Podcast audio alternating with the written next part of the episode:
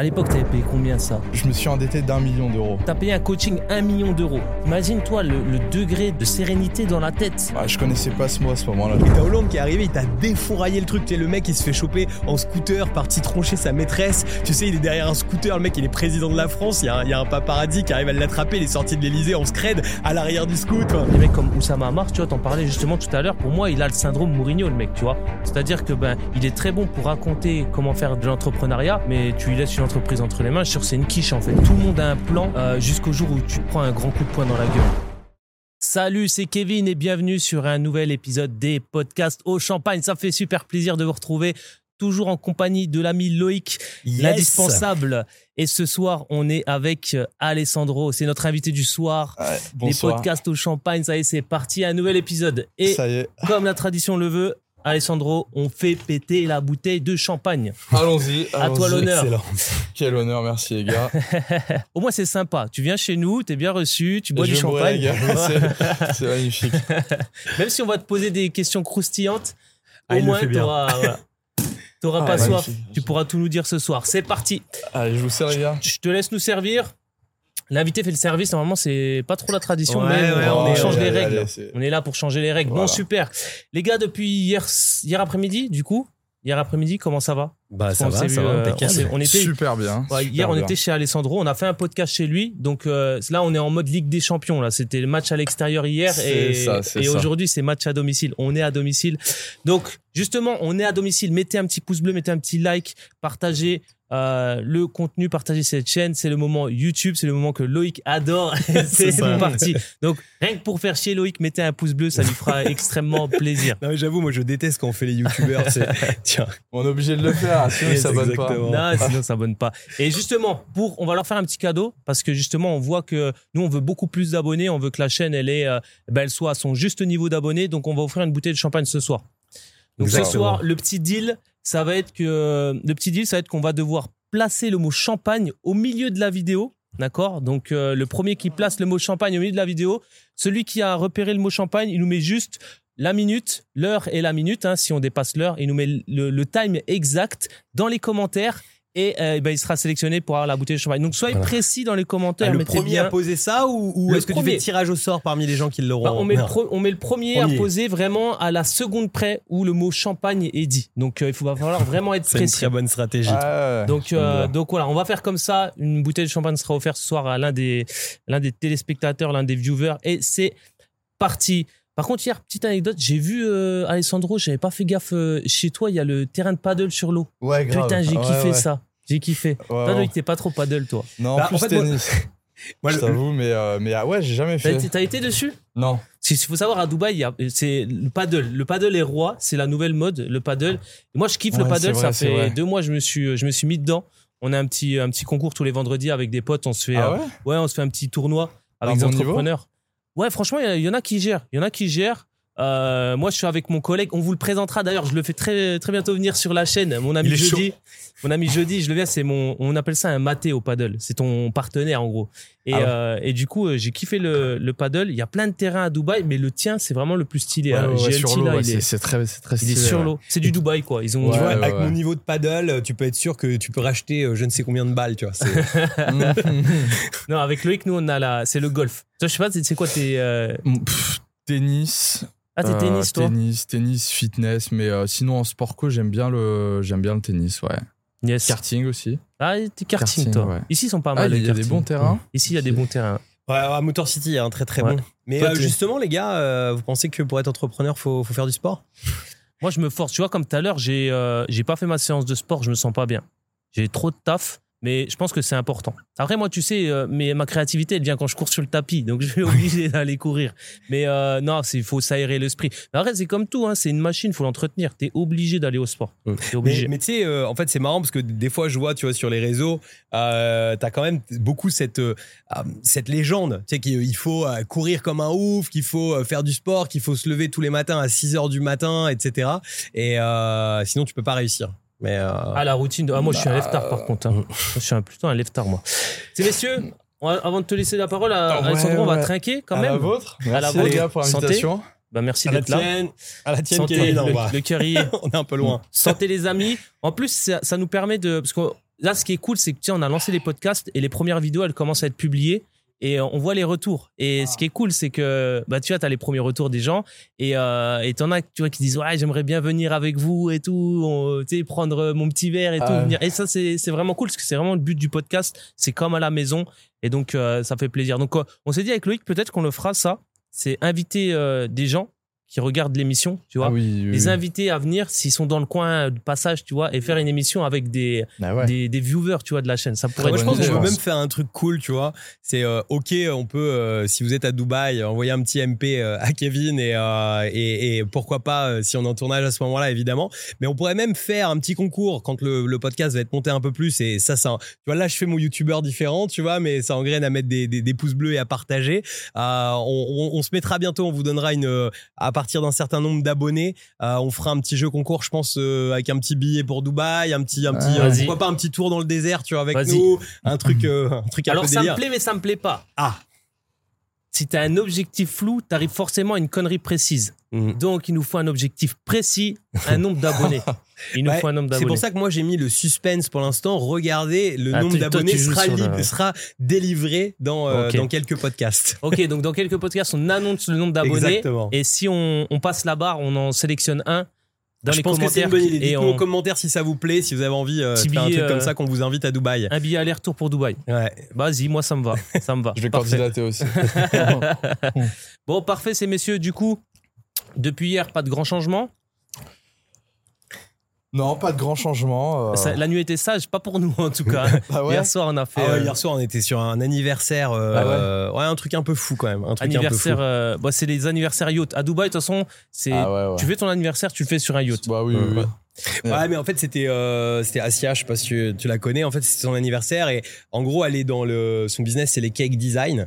Et euh, du coup, euh, bah forcément, quand tu es dans le cake design, tu as, cette appétence pour, euh, pour faire des jolies choses. Et avoue, Mm. moi, de tous les yachts Ouais. que j'ai fait, t'es sincèrement, c'était le plus. Ah ouais enfin, Ouais? En tout cas, la plus belle décoration euh, que j'ai vue sur un yacht, c'était vraiment magnifique. ouais, du- c'était stylé. de l'entrée au dessert, en passant par tout était Instagrammable. Ah ouais. C'était c'était vraiment stylé. Ouais. C'était vraiment Mais tu vois, on en a discuté hier de ça, de l'importance, tu sais, c'est bien d'être entouré avec des entrepreneurs, mais quand c'est trop, c'est trop. Et là, en fait, on enchaîne les anniversaires, tu vois, on a encore euh, une soirée de prévu samedi, dimanche encore anniversaire. Et là, en fait, tu vois, tu commences à les accumuler. Ouais, ouais, et en fait, tu bosses plus au final, Ouais, tu vois.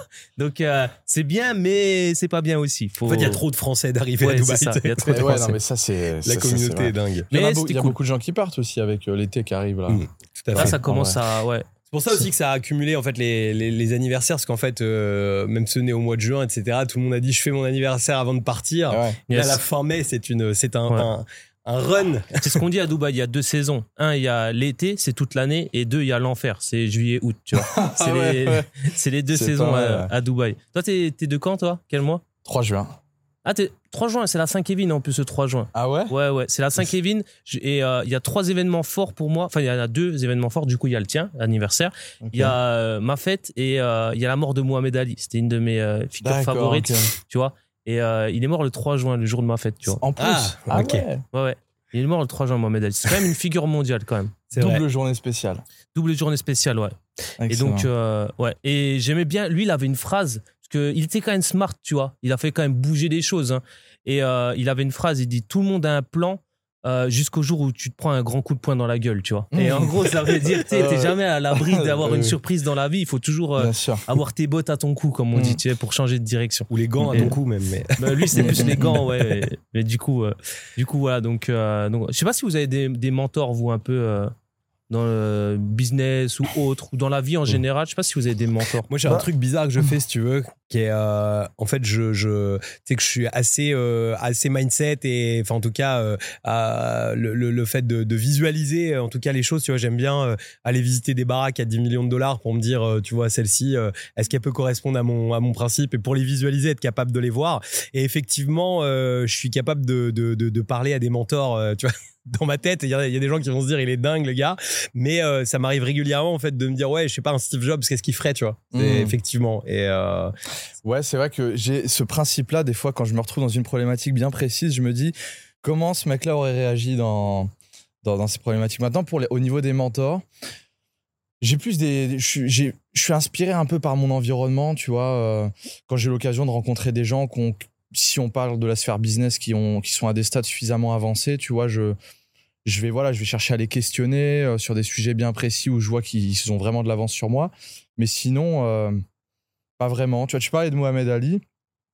Euh, T'as vu sur le fait de euh, tout le monde a des plans jusqu'à temps qu'une personne se prenne un point. Bah moi j'en ai un autre, c'est euh, Dieu rigole de ceux qui ont des plans, tu vois. Ouais, ça, je sais plus, c'est une ça. citation, je sais plus, j'ai trouvé dans C'est même un livre. C'est un livre, ça, ouais. Dieu rigole de ceux qui ont. Non, c'est Dieu rigole de tout le monde, surtout de ceux qui Qui ont un des plan. plans, ouais, j'adore ça, ça. le, titre du livre, ouais. Je l'avais vu à la Fnac, celui-là, je me rappelle. Pas mais, mal. euh, mais non, sur, enfin, je fais en sorte de rester alerte en fait à chaque personne que Mhm. je rencontre parce que je pars du principe que euh, tout le monde a à m'apprendre quelque chose. Mais euh, dès- hier, tu disais que tu avais, par exemple, tu avais, rejoint un coaching assez, euh, Ouais. assez cher. ouais. Là, là tu étais dans un état d'esprit mentor, je Ouais. pense, à l'époque. Ouais, ouais. ouais, ouais, là j'étais j'étais en mode éponge et euh, en fait j'ai rencontré ce mec là sur scène et euh, là il, je, me, j'ai- je me suis fait capter par ce mec. Je me suis dit il faut que ça devienne mon papa business, tu vois. Et donc c'est devenu un père spirituel, un papa business. Voilà, ça a été mon second père. Euh, mais euh, et donc je voilà, je me suis rallié à cette figure d'autorité.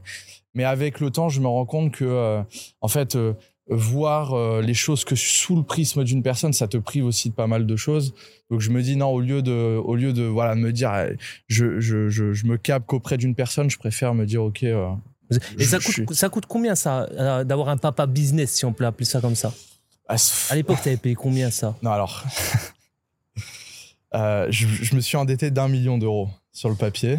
T'as- payé un coaching 1 million d'euros. Non, j'ai signé un contrat qui m'engageait à, à payer ce coaching d'un million, à payer cette somme d'un million sous 18 mois. Donc en fait, c'était, en fait, la promesse de vente sur ce coaching, c'était voilà, ton business il fait un million par an, on t'emmène à 10. Et pour qu'il t'emmène à 10, euh, eh bien, tu, tu payes ce million, mais ce million, il est divisé en 18 mensualités. Ok. C'est des mensualités qui commençaient à 12 000 balles, puis 15, puis 17. Et les mensualités augmentaient parce qu'on part du principe que plus le coaching avançait, plus ton CA allait augmenter. va monter. Voilà. Quoi.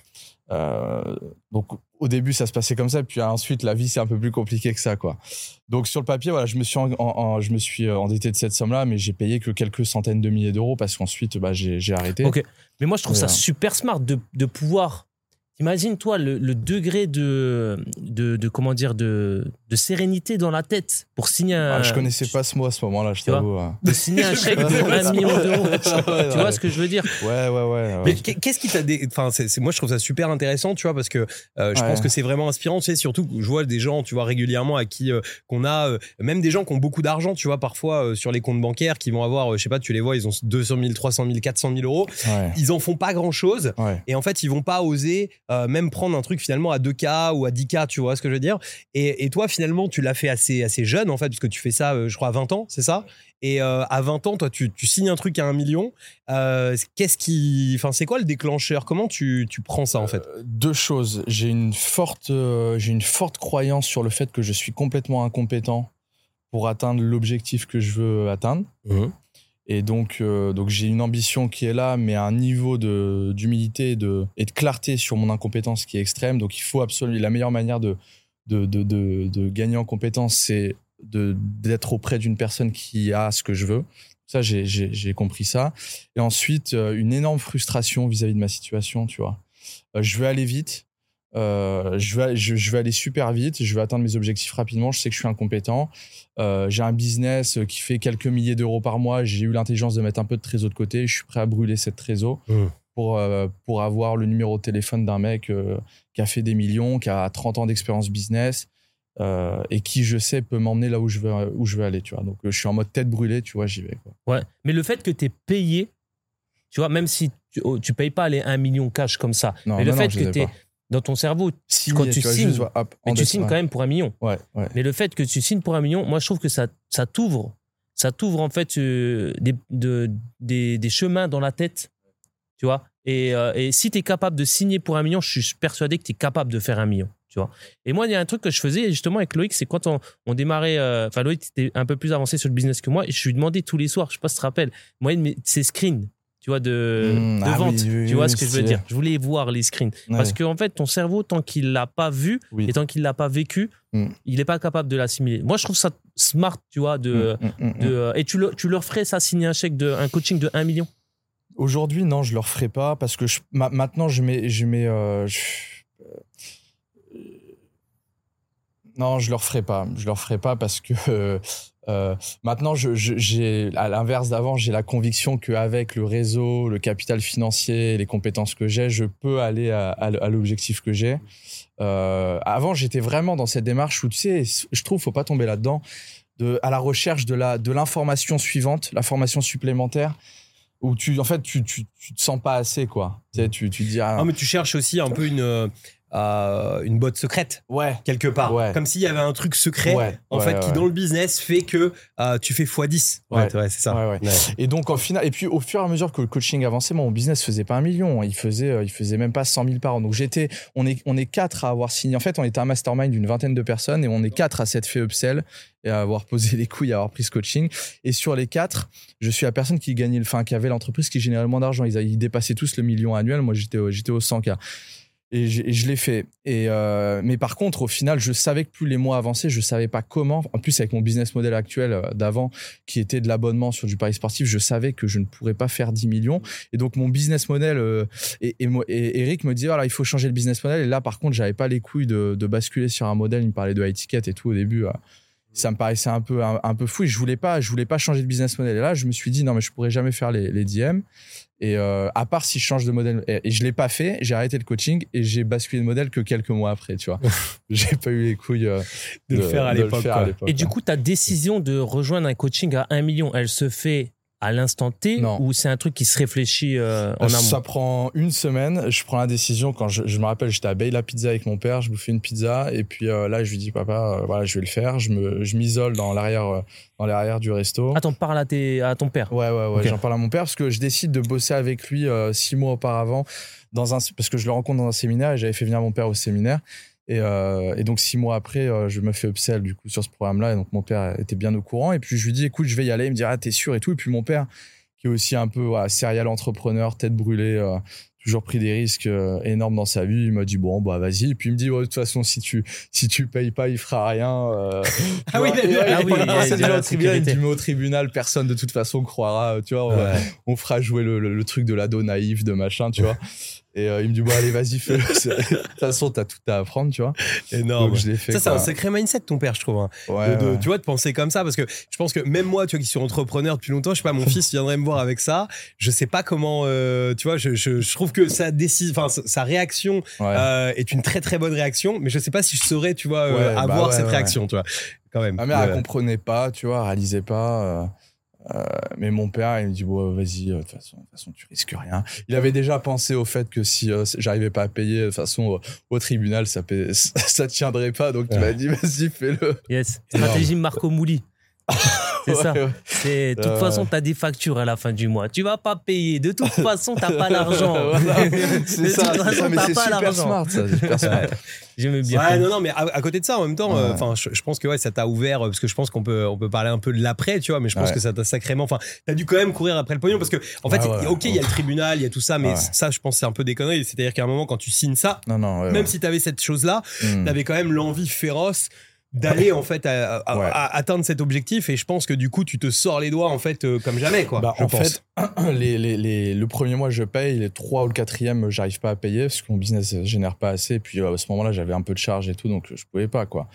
Et donc là, euh, pour payer, c'était soit je switch de modèle d'affaires, mais je voulais pas, et, ou soit je deviens apporteur d'affaires. Donc, en fait, je, je- je suis devenu apporteur d'affaires pour euh, les, les- les deux autres personnes, euh, enfin deux autres personnes Mhm. qui étaient dans le programme, un qui avait un fonds d'investissement en crypto et un autre qui avait un fonds d'investissement dans l'immobilier. Et c'était des offres high ticket à 50, 100, 300 k. Et donc, il m'a dit, bah voilà, pour payer les mensualités, puis ça te fera un excédent de cash flow que tu pourras réinvestir en trésor dans ta croissance, bah, tu vas prospecter à la main. Et puis, bah, prospecter, putain, j'ai pas de réseau, j'avais que des contacts sur Messenger, les contacts de mon père un peu et tout. Et donc, ça m'a super formaté parce que tu vois, je me suis retrouvé à aller à Bruxelles, à prendre un traducteur, à me retrouver face à un mec euh, pour essayer de le closer et tout. Et puis, je devais encore une fois, j'avais, j'étais dans une position de besoin parce que j'avais mensualité à, payer, mais il fallait que je reste stoïque. Tu vois, en mode, euh, je, euh, calme, calme. Et donc, euh, ouais, je me suis pris des, refus, des rejets, des contrats qui se sont signés. Donc, des ascenseurs émotionnels énormes. Donc, tu vois, d'un point de vue euh, gestion émotionnelle, gestion du, voilà, de la galère et tout, ça m'a, ça m'a super forgé, quoi. J'ai, c'est parce qu'en fait, j'avais pas le choix. Donc, étant donné que j'avais pas le choix, je pouvais pas me, je pouvais pas me suffire, en fait, à mon petit business qui- où je gagnais toutes charges comprises, 2000 euros. Tu vois, non, là, fallait que, Ouais. fallait que l'argent sorte. Et donc, euh, bah, j'ai prospecté, je me suis retrouvé, j'avais, je me rappelle, j'avais mon costume Zara à 20 balles, je me suis retrouvé face à des mecs à Paris, euh, des directeurs de chez Chanel, des machins, et il fallait que, fallait que je convainque, quoi. En plus, j'avais une petite gueule d'ado et tout, donc en plus, j'avais, j'avais pas l'âge qui jouait avec moi, donc euh, Ouais. je parlais 10 mots de, de crypto, fallait que j'apprenne le vocabulaire de ces modèles-là et tout. C'était, ça a été, ça C'est quoi été- le plus gros deal que tu as signé à l'époque, à 20 ans, comme ça, C'était un deal à 300K. Euh. Un deal crypto euh, que j'ai signé à Paris avec un. Alors, durement, parce que c'était un. C'était un, un mec que j'avais rencontré dans, un, dans, dans, ce mastermind-là. Et lui, en fait, en fait, à ces deals-là, je me suis rendu compte que tu avais le premier rendez-vous au restaurant. Ensuite, tu avais le deuxième rendez-vous. Il fallait que tu envoies le contrat. Ça passait par l'avocat du mec. Le rôle de l'avocat, c'est de t'avertir des risques. Donc, ensuite, le mec, bah forcément, il était déchauffé. Il a eu l'avocat. Ouais, mais machin. Donc, Deuxième, autre, troisième rendez-vous au restaurant, fallait le re-hyper. Et puis, euh, et puis là, fallait closer. Donc, 7 fois sur 10, ça marchait pas, même voire 8 fois sur 10. Et euh, bah, euh, les quelques deals que j'ai euh, que j'ai closés, au final, euh, j'ai quasiment pas gagné d'argent parce que j'ai payé mes mensualités de retard. Et, euh, et mais par contre, euh, en fait, par contre, j'ai j'ai vu que j'étais capable de signer Bah ouais. des deals à ce montant-là. Donc en fait, les croyances qui se débloquent, tu vois. Et euh, puis ça, c'est fou parce que tu le fais, tu l'as fait une fois, donc du coup, tu sais que tu peux le refaire. Et ça, bah, du coup, euh, c'est c'est fou. quoi. C'est comme euh, tes premiers 1000, 2000 balles par jour sur Stripe, tu vois, avec ton business en ligne. Tu l'as fait une fois, tu peux le refaire. Exactement. ouais. Donc, euh, donc ouais, c'est ça. Énorme. Ouais, non, mais c'est vraiment cool. ouais. Très Ouais. intéressant. Franchement, euh, Ouais. c'est en fait. Si, si je résume bien, enfin, c'est- court de résumer, je pense, une expérience comme celle-ci, mais euh, en gros, euh, ça a été une ouverture d'esprit importante pour toi, quoi. Ouais, complètement. Tu payes pour apprendre. Toujours. Tu payes pour apprendre. En plus, je, Ouais. je- en plus on, on- j'ai déjà rencontré en fait la, la personne qui t'a coaché et euh, tu vois, il, il disait toujours euh, pay at, le- ça se paye l'attention. Pay attention, tu Mm. vois. Du coup, tu as payé de l'attention, Mm, ouais. mais euh, quelque part, tu as aussi fait péter des, des verrous. Et ça, c'est c'est important de savoir le câblage mental. Ça, c'est il y a en fait, on- tous les entrepreneurs ont un câblage mental. Quand tu commences dans le business, tu as un câblage à 100 000. Ton plafond, il est à 100 000. C'est-à-dire que tout ce que tu vas faire et tout ce que tu vas voir, tu pourras pas le voir au-delà de 100 000. Tu vois? Et après, tu as des personnes qui ont des câblages à 1 million. Tu vois, moi, je pense que je suis, en, je suis dans le câblage à 1 million. C'est-à-dire quand je fais des actions, c'est pour faire des choses qui vont me rapporter 1 million. Et après, tu as les, ceux qui sont en- encore un peu plus high level, qui ont des câblages, tu vois, à des dizaines de millions. Eux, quand ils font des actions, c'est pour faire des choses qui vont te rapporter 10 millions. Et ensuite, tu as les, vraiment les plus hauts, c'est ceux qui ont un câblage à l'infini. Et en fait, ça, il y a un test, c'est tu prends des entrepreneurs, tu les emmènes sur un terrain vague et tu leur poses la question qu'est-ce que tu vas faire? Le mec à 100 000, il va dire je construire un appartement, tu vois. Le mec à 1 million, il va te dire je vais faire un immeuble de rapport. Le mec qui est à plusieurs dizaines de millions d'euros, tu vois, il va te dire je vais construire un hôtel. Et après, tu as les mecs comme Donald Trump. Il dit je vais construire des, des tours partout, en fait. Et je me limite pas au terrain. Et je fais un golf autour. Et je fais un golf autour, tu vois. Et j'ai déjà prévu le sauna, la piscine et le machin. Et en fait, ces mecs-là, ils ont une vision, ils ont un câblage qui a pété et ils ont un câblage à, à plusieurs millions d'euros, tu vois. Et ça, c'est tout bête, mais en fait, c'est- vraiment ta vie, tu la vois par rapport à ton câblage. Moi, j'ai des amis, tu vois. Par exemple, un truc tout con, quand tu commences dans le business, tu n'as même pas le câblage des 100 000. C'est quand tu vas quand tu vas commencer un petit peu à faire des chiffres, etc., que tu commences à voir que c'est possible. Et en fait, j'ai un ami tout, bête, en fait, il n'a pas ce câblage-là. Et euh, il loue, euh, il achète un appartement et il fait des travaux dedans. Moi, tu vois, j'ai le câblage qui était déjà sauté. Le premier câblage, le premier pas, je l'avais déjà sauté. Et, euh, et un truc tout bête, tu vois, je lui dis, mais en fait, tu es en train de rénover ton, ton appartement. C'est un appartement. Ça allait lui prendre six mois pour rénover son appartement. Dans cet appartement, il avait deux garages qui étaient accolés à cet appartement. Mais tu vois, comme j'ai un câblage, j'ai une vision du business, la première chose que je lui ai dit, c'est en fait, tu as deux garages. Pourquoi tu les loues pas? En fait, il y a déjà 100, 200 euros par mois, en fait, là, tu vois. Pendant six mois, ça fait déjà, tu payes, ta taxe foncière, déjà, elle est payée, tu vois. Taxe foncière, elle est payée, toutes tes charges, t'as ton abonnement, je sais pas, électricité, il est payé, en fait, tu vois. Et en fait, parce qu'il n'avait pas le câblage. Et en fait, il m'a, il m'a regardé, il a regardé ses garages, il m'a regardé, il a regardé ses garages, il m'a dit, bah ouais, en fait. vois. Mm. Et, euh, et en fait, il n'avait pas le câblage. C'est Ouais. simplement ça, tu vois. Il n'avait pas le câblage. Et, euh, et c'est important de comprendre ça, le, Ouais. le, le faire péter le câblage. Et comment tu fais péter ton câblage pour passer le step supérieur? Soit, eh bien, tu vas le faire tout seul, mais ça te demande beaucoup d'efforts. Ouais. Et ça te demande d'y laisser des plumes. Tu es Mm. forcé d'y laisser des plumes. Ou soit tu connais quelqu'un qui l'a déjà fait, qui va ça. te le montrer, mais il faut que tu puisses le toucher pour Mm, que ce mm. soit réel, tu vois. C'est clair.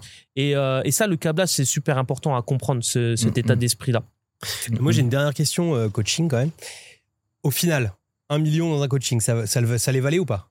Alors, j'ai pas mis un million. hein. Si j'ai mis Non. euh, 400, je sais même plus 400, Non. 604 au bout. Non, mais je veux dire sur le principe, tu vois, parce que par rapport enfin, à un prix de. Bah en fait, si- si- ça les valait. Euh, si- par rapport au raccourci d'expérience, euh, je pense que oui, parce que euh, pff, sur le plan de ce que j'ai appris, tu vois, sur la gestion de conflits, sur le juridique, sur le marketing, sur la, la gestion d'une boîte, le recrutement, etc. Par rapport aux années que j'ai... En fait, j'ai acheté des années. Hmm. Donc euh, ouais, bah, 400 000 pour avoir acheté peut-être ou 10 ou 20 ans, euh, tu vois, ouais, je pense, ouais. Ça les vaut. Et c'est c'est Cool. qu'un bout de papier, comme on dit. Ouais, Moi, j'ai mais toujours cette mentalité, tu vois. C'est Mm. qu'un bout de papier, en fait, tu vois.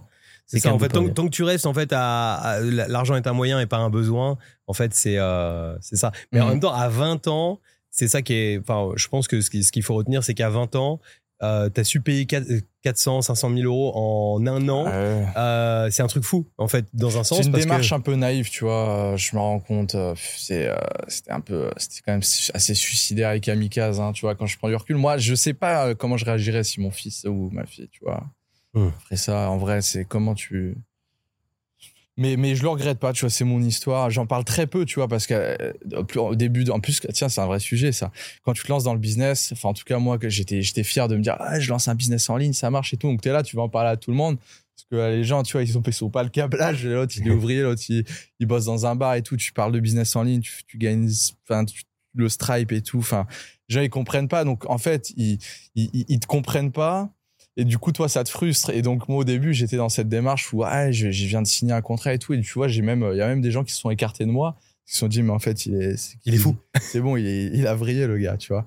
Et, euh, et donc, ouais, je, je, je sais pas si je le referai. En tout cas, euh, en, tout, en tout cas, euh, les montagnes russes et l'expérience que j'ai achetée, euh, bah, je le regrette pas, quoi. Ouais. Ouais. Mais c'est bien de pouvoir euh, parler, euh, tu sais, euh, bah, ouvertement de ça. Et puis, c'est parce que ça, Ouais. ça fait aussi une thérapie. Et nous, avec Loïc, c'est un principe qu'on a toujours eu c'est on cache rien. Mm. On cache rien, on dit tout. Euh, on s'est toujours dit quand on a eu des merdes. C'est le, le, le, le radar, en fait. Moi, j'ai un- quand quelqu'un me dit, euh, moi, mon business, tout roule, tout va bien, Ouais, tout ouais, le temps, c'est c'est mon Ouais. radar, tu vois. C'est euh, c'est un truc où je. Voilà. Et je, j'ai vraiment kiffé ça chez toi, tu vois, quand t'as parlé de ce truc, parce que je trouve que c'est, enfin, c'est, c'est un truc qui fait toi, en fait. Et tu sais, moi, j'ai un, un concept dans la vie, c'est qu'en fait, on, si on est la personne qu'on est aujourd'hui, on le doit juste, en fait, à tout ce qui nous est arrivé dans notre vie euh, depuis qu'on est né. Et en fait, on, on- on- c'est, c'est aussi bien positif que négatif, parce que d'un côté, en fait, euh, c'est des fois dur pour les gens de se rendre compte que la situation dans laquelle ils sont aujourd'hui, bah, en fait, ils la doivent qu'à eux-mêmes, en fait, et que Mhm. quand ils arrêtent de blâmer les autres, euh, en Mm, fait, c'est là où ils commencent à grandir. Et à côté de ça, c'est aussi toutes ces expériences en fait qui font qui on est. Et si aujourd'hui tu as de la réussite, si aujourd'hui je sais pas t'es à Dubaï, si aujourd'hui Mm, mm, euh, mm, mm. euh, etc.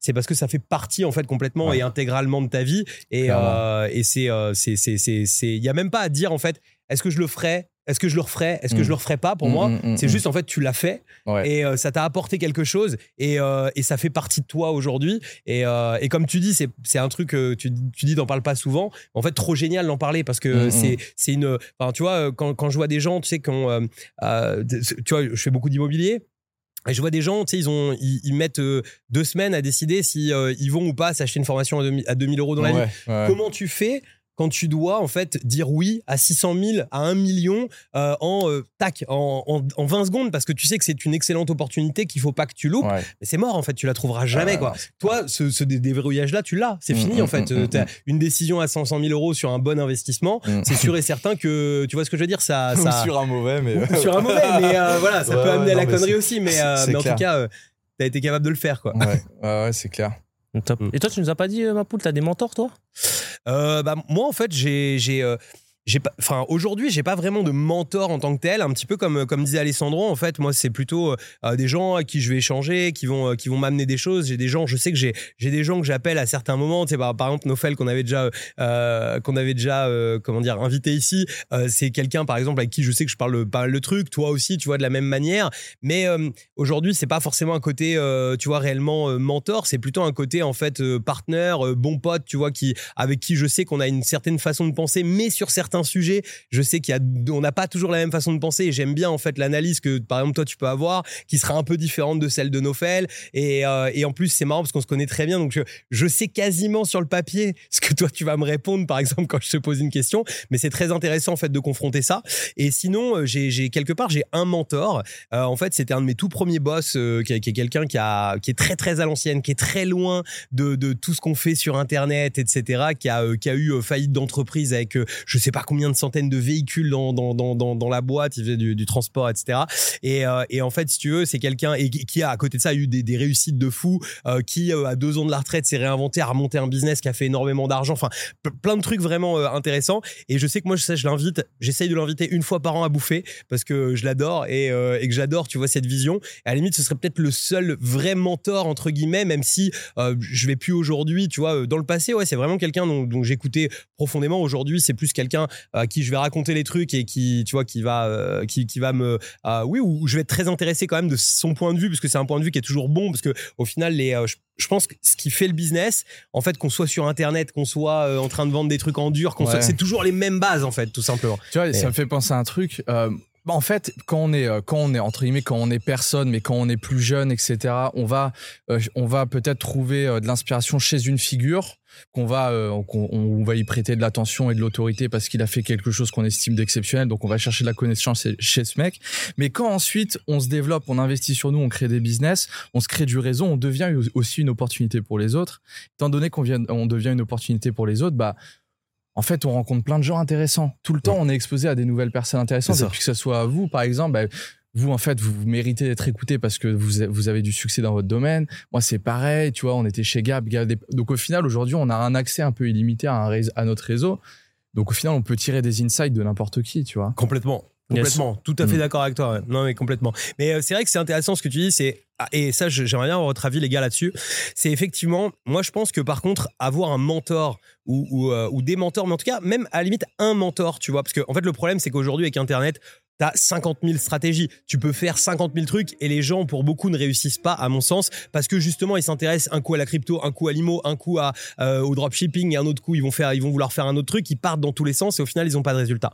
Mais en vrai, de prendre un mentor quand t'es dé- parfait débutant, comme tu l'as fait en fait, hein, de prendre un mentor de dire j'écoute cette personne avant tout, je vais déjà aller chercher mes 100 000 premiers euros ou mon premier million euh, en écoutant une personne et en appliquant un peu bêtement. Si cette personne elle a une stratégie qui marche, bah il y a pas de raison en fait. C'est un truc qui va marcher pour toi, c'est un truc qui va faire que tu te développes. Et après, comme tu dis, tu prends une espèce d'envol où tu vas quand même avoir tendance à, à- faire beaucoup plus ta propre analyse. Mais c'est un vrai piège. Euh, je vois beaucoup de gens qui sont débutants et on le voit même, tu sais, euh, dans les gens qu'on accompagne parfois, Kevin, ensemble. Il y a des fois, on se fait des réflexions de gens en fait où justement, tu vois, la personne, tu as commencé à lui dire un truc, il est déjà en train de remettre en cause en fait ce que tu viens de lui dire. Et en fait, tu dis c'est impossible de réussir parce qu'en fait, il y a un moment, c'est, euh, je, je sais plus à qui t'avais dit une fois, euh, euh, son expert comptable lui dit un truc différent. Tu fais bah appelle ton expert comptable. J'avais adoré sa phrase. Appelle ton expert comptable, demande-lui combien il a acheté d'appartements dans sa vie et, euh, et après on, on discute ensemble parce qu'il lui disait qu'en gros ce que Kevin avait dit était une connerie, tu vois. Ah Alors que c'était complètement réel, mais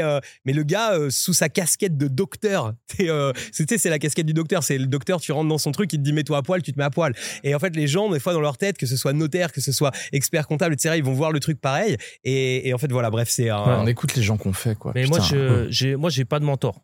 Pas de mentor. J'ai trop d'ego pour ça. Non, je rigole. Non, en vrai, on vous croire que j'ai le melon que tu sais, les gens. Non, non. En fait, t'as pas besoin de mentor. T'as, as juste besoin de pas te mentir. Ma petite, euh, ma petite phrase. moi. J'aime bien. Ça me rappelle toujours d'où je viens. En fait, moi, j'ai, j'ai, c'est pas des mentors, mais j'ai que mes deux parents, en fait. Tu vois. Mon père et ma mère, c'est des, pour moi, c'est, on peut appeler ça quand même des mentors. On va, on va, on c'est va sûr les que c'est appeler ça notre comme premier mentor dans Bah la vie. ouais, ouais. Et en fait, c'est logique. Pourquoi? Mais encore une fois, ça, c'est une question de, de voir, euh, tu vois, les, voir les gens à leur juste valeur. Tes parents, ça peut être que des mentors. Même si, imaginons, ton père, il t'a abandonné, etc. Regarde, tes parents, c'est des- c'est les meilleurs des entrepreneurs. Pourquoi? Parce que ils ont monté un business plan. C'est-à-dire, ils ont prévu de faire un gosse, tu vois. Ça, ça s'appelle un business plan, tu vois. Ce business plan, comme tous les business plans, ils se sont dit on va faire ci, ça, ça, ça, ça, et on va arriver à ce niveau-là. Et quand tu fais ton gosse, bah, c'est comme dans le business. Tu veux faire ci, ça, ça, ça, ça. Tu veux qu'il soit médecin, avocat, machin. T'as pas de Et garantie de au réussite. final, en fait, il se passe tout l'inverse, tu vois. ouais. Ton gosse, il, fait, il suit le chemin complètement inverse. Comme dans un business plan. En fait, il se passe jamais ce que me- tu as ouais. prévu. Et tu es obligé de faire avec tous les, les conneries et tous les problématiques en fait du business plan, qui est ton gosse, en fait, qui va dériver, qui va faire ci comme connerie. Et toi, tu es obligé juste de t'adapter à la situation. Comme un bon entrepreneur qui se lève tous les matins en résolvant des problèmes. Ça, c'est le but d'un entrepreneur. C'est j'ai des problèmes le matin, je dois les résoudre. Et du coup, bah, en fait, euh, si t'as pas de problème dans la vie, t'es pas un entrepreneur. Moi, je kiffe avoir des problèmes. Parce que je, mon but, c'est de régler des problèmes tous les jours. C'est comme ça que je gagne de l'argent. Et le but, bah, c'est quand t'es parent, en fait, c'est de régler euh, en fait euh, bah, les, les états d'âme de ton fils, euh, ses problématiques, ses conneries, etc. Donc le meilleur des entrepreneurs, ça peut être que ton père ou, ou ta mère ou les deux. Hein. Et, euh, et ça, c'est c'est des mentors sur qui tu peux te, te C'est pour fier, ça que je suis entrepreneur aujourd'hui, c'est parce que moi j'avais pas de business plan, tu sais. Ah oui, été papa à l'âge de 19 ans. Ah ouais? Ouais, exactement. J'ai eu, Ah ouais. un- j'ai un fils, j'ai 38 ans aujourd'hui, j'ai un fils qui a 19 ans. D'accord. Et euh, j'avais pas de business plan. Ah vois, ouais. je- très sincèrement. Ah. J'étais rentré en école de commerce tout juste et j'avais pas de business plan. Mais effectivement, euh, j'ai dû m'adapter. tu vois. Bah ouais, tu D'accord. t'adaptes Ah au fur et à mesure. Donc c'est un exemple à suivre, les parents. Ouais, C'est un vrai. exemple à suivre. Clair. Et euh, moi, ce que j'aime bien faire, c'est toujours demander aux anciens, tu vois, si tu devais recommencer, comment tu ferais? Ouais. Et ça, franchement, c'est une pépite. hein. Tu t'assois, en vrai, tu vas avoir, euh, tu vas avoir euh, eu- un ancien dans ta famille, tu lui dis, raconte-moi ta vie. Et, euh, et je sais qu'en plus, toi, ça te parle parce que tu l'as fait il y a pas très longtemps, tu vois. Ouais, la semaine dernière. ouais. Et, euh, et tu lui dis, euh, vas-y, si tu faisais, si tu devais faire, si tu devais refaire ta vie, comment tu ferais? Et là, tu prends une coupe de champagne, tu prends une coupe de champagne, tu t'assois et tu te tais et t'écoutes. Et Ouais. là, tu as une de ces pépites. Ouais. Pourquoi? Parce qu'en fait, tu as, allez, on va prendre une moyenne, tu as peut-être 80 ans de conneries.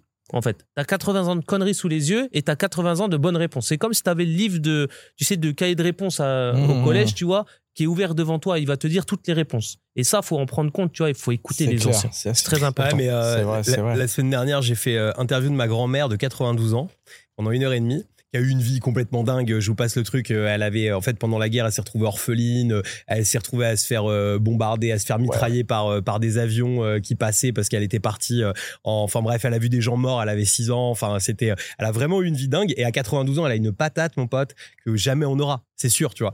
Et, euh, et en fait, je rigolais parce qu'il y a une question que je lui ai posée. C'est, je lui ai dit, mais, euh, mais euh, toi, tu penses quoi tu de la vie d'aujourd'hui? Parce qu'en fait, tout le monde se plaint. Tu tu regardes BFM, tu regardes TPMP ou ce que tu veux, c'est tout le monde en train de se plaindre. Ah, c'est horrible, c'était vachement mieux avant et tout. Et, j'ai vraiment adoré. J'ai fait comme t'as dit, tu j'ai fermé ma gueule, j'ai juste écouté. Et en gros, pour vous la faire courte, mais elle m'a dit, mais en fait, ça n'a jamais été aussi bien qu'aujourd'hui, les gars. En fait, on se rend pas compte. On a à manger tous les jours dans notre assiette. On a à manger tous les jours.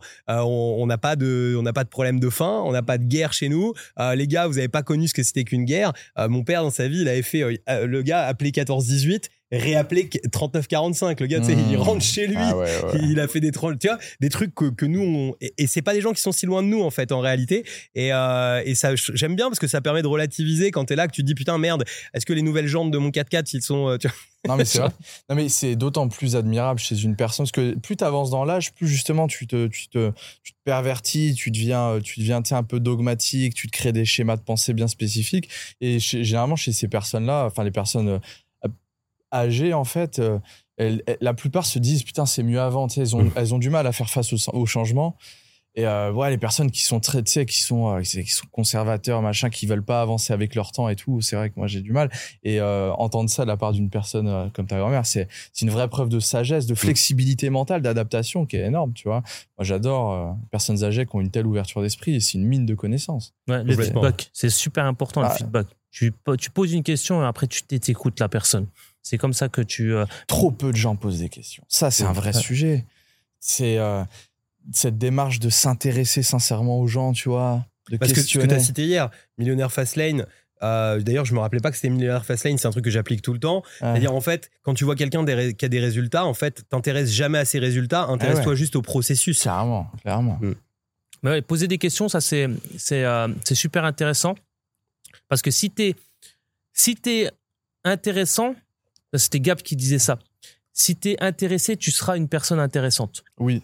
Il faut poser des questions en fait. Il faut poser des questions. Pourquoi? Parce qu'en fait, une question ouvre l'esprit et une affirmation la ferme. Mm. Et du coup, en fait, c'est c'est tout le but. Par exemple, une personne peut te dire, bah, j'ai pas les moyens de m'acheter ça. Ça, c'est une affirmation. Ça te ferme l'esprit. En fait, ton cerveau, il cherche pas la possibilité de l'avoir. Et par contre, si tu te poses la question, justement, comment je peux faire pour l'avoir Là, tu ouvres l'esprit. Et du Mm. coup, là, tu es en mode recherche. Tu es en mode machine de guerre. Tu es en mode recherche. Je vais, euh, voilà, je vais essayer de savoir comment je peux faire. Et tu ouvres l'esprit. Et c'est pour ça que, même dans la vente, hein, dans la vente, c'est Mm, super mm, mm, important de savoir poser des Ah bah questions et de parce que ça va te mettre les personnes tu vois cerveau gauche cerveau droit Mm. très intéressant de savoir ça aussi dans Mm. la vente comment tu fais si, si une personne est cerveau gauche dans la vente ce sera impossible de lui vendre quelque chose que n'importe quel produit euh, que tu veux par contre il faut toujours la mettre cerveau droit pour qu'elle puisse accepter et se mettre en mode imaginaire pour qu'elle puisse justement se- souscrire à ton programme ou à ton Mm. service que tu veux lui vendre et ça c'est une capacité que peu de personnes ont savoir à quel moment en fait dans la discussion la personne est-ce qu'elle est en cerveau gauche ou elle est en cerveau droit? Ça, c'est très intéressant à savoir. Mm. Les, les mecs du FBI, ils sont très forts là-dessus. Euh, pour le mensonge, par exemple. Euh, quelqu'un qui va mentir, c'est forcément quelqu'un qui va se mettre en cerveau droit. Donc, qui va inventer, qui va imaginer. Alors, c'est bien pour vendre, tu vois, mais c'est aussi bien pour savoir si quelqu'un ment. Euh, cerveau gauche, c'est les gens qui sont analytiques, terre à terre, Mm, en fait, mm, mm. qui vont calculer. Donc là, si tu, si tu es en cerveau gauche, tu vas pas pouvoir mentir. Et il y a euh, les mecs du FBI, quand tu veux savoir si quelqu'un mente, et ça peut servir aussi à la maison si vous voulez savoir que vous- si votre euh, mari ou votre femme vous trompe, bah, vous Mm. lui posez toujours cette question. Déjà, il faut un cerveau, il faut déjà le synchroniser. Comme tu fais, euh, comme tu fais une- un montage de vidéo YouTube, tu synchronises le son et la vidéo. Ben là, tu vas faire pareil avec le cerveau. Tu vas synchroniser. Tu vas poser une question type cerveau gauche. Par exemple, tu vas demander à la personne, euh, il y a combien de fenêtres chez toi? Ça, c'est une question type cerveau gauche parce que tu es obligé de compter. Donc, dans ta tête, tu vas te dire, ouais, il y a une là, une là, Mais une là, une là. chez moi. Mais du coup, on peut pas compter. ouais, c'est vrai que tu as beaucoup de baies vitrées, toi, en plus. Mais du coup, tu vas voir la- le, le- où l'œil de la personne va se diriger. Tu vois Mm. et si elle lève du côté gauche, cerveau gauche, tu vois, donc quand tu regardes, ça va être du côté droit pour toi, et ben en fait, tu vas voir qu'elle est bien cerveau gauche. Donc là, tu as déjà calibré la personne, c'est bon, ça marche bien. Parce qu'il y a quelques personnes au monde où en fait, c'est c'est à l'opposé, en fait. D'accord. C'est interverti. Et une fois que tu as bien calibré la personne, là, tu vas pouvoir lui poser la question fatidique à quelle heure tu es rentré et où tu étais hier soir, tu vois. Mais toi, toi, tu fais, toi, tu fais vraiment ça? Ah, non, pas. Non, non. J'aime bien, Parce que, en fait, j'aime moi, bien j'adore cette théorie, tu vois, j'adore. C'est pas tester. la première fois que je l'entends, mais j'adore cette théorie. Mais en fait, le problème, c'est que moi, franchement, je suis incapable de d'avoir ce, degré d'analyse entre Ouais. regardant. Est-ce que Alessandro, il a répondu avec l'œil gauche vers le haut, tu vois, Moi, en bas à droite. Je, euh, je le fais, je le fais. euh, alors, je l'ai fait. J'ai beaucoup vendu dans ma vie, de, Ouais. que ce soit de produits ou de services. Donc, euh, je l'ai pas mal appliqué, mais pas euh, pas avec mon conjoint, avec mon con, avec euh, Oui, mon conjoint, avec ma conjointe, pardon. Euh, je le fais pas parce que quand c'est dans l'intimité, en fait, ça, je trouve que c'est dangereux. C'est dangereux. trop en fait. suspicieux Ouais, aussi. Tu sais, si, si t'as ouais. pas confiance en ta nana euh, Ah, dans la ça. vie, je pense que euh, tu C'est dan- peux, euh, c'est dangereux. Et Et, euh, moi j'ai une petite question pour toi euh, parce qu'en fait il y a un truc que tu as dit justement c'est pas pour euh, reparler du coaching encore une fois non, c'est parce qu'en fait il y a un truc que j'ai remarqué euh, t'as quel âge toi là, là tout de suite? 26. 26 voilà et en fait il y a un truc que j'ai que j'ai remarqué par exemple avec Nat qui bosse pour moi etc qui est, qui, est- qui est qui est à peu près ton âge qui doit avoir deux ans de moins en fait il y a un truc que que, que t'as peut-être eu et tu vas me dire mais moi j'ai l'impression qu'il y a un espèce de syndrome aujourd'hui qui se crée. Euh, moi par exemple à tu vois à 20 ans il n'y avait pas de vidéo YouTube pour m'expliquer que je pouvais faire de l'argent tu vois. Donc en fait euh, j'ai j'ai un peu découvert ça avec les années et finalement j'ai pas eu cet effet. Et en fait j'ai l'impression qu'il y a un espèce d'effet et ça explique peut-être un peu ton parcours. Euh, j'ai l'impression, en tout cas, c'est un truc que j'ai eu l'impression de chez Nat et chez d'autres personnes, et tu vas me dire si, j'ai raison ou pas, un effet un peu du fait justement de voir des contenus YouTube, de voir euh, euh, plein de gens qui font de l'argent comme ça, que ce soit très exposé, de se dire, mais merde, je suis en retard, je vais pas assez vite, alors qu'en réalité, t'as que 20 ans et que et qu'en fait, t'as une vie en face de... Ouais. Mais à fond, en fait, à fond, à fond. En fait, quand j'ai quand j'ai commencé à, aller sur sur YouTube à regarder, tu vois, les, les anissettes, les cerises, les guillots, les machins. Non seulement je me suis dit putain, mais euh, en fait la, la, la, la phrase et que je me dis tout le temps et ça, ça a été mon moteur dès le départ, c'est si eux ils l'ont fait, pourquoi pas moi? C'est-à-dire que quand j'écoutais ces mecs-là, je me disais. Alors, je pense qu'il faut déjà avoir un- un- une bonne estime de soi, tu vois? Hmm. Si tu te considères comme une merde, euh, c'est pas possible. Mais je, je, je me disais sincèrement, putain, ces mecs-là, mais s'ils l'ont fait, ce qu'ils ils sont en train de parler, ils sont en train de, ce qu'ils sont en train de me dire, en fait, ça me paraît logique, tu vois. Et Oui. s'ils en sont là au même âge que moi, ou alors avec quelques quelques années de plus, pourquoi moi, euh, qu'est-ce qu'ils ont compris que j'ai pas compris? Et, euh, et c'est tout en fait, tout simplement. Mais est-ce que t'avais l'impression d'être en retard? Ouais, ouais, ouais, parce que Ouais. je me compa- enfin comparaison, enfin je me comparais énormément en fait. euh, mais ça a été ça a été ça a été moteur pour moi. Tu sais, Moi aussi, je voulais je voulais des gens qui me suivaient. Moi aussi, je voulais je voulais faire des scènes. Moi aussi, euh, je voulais euh, aller en Thaïlande. euh, Moi aussi, je voulais, tu vois.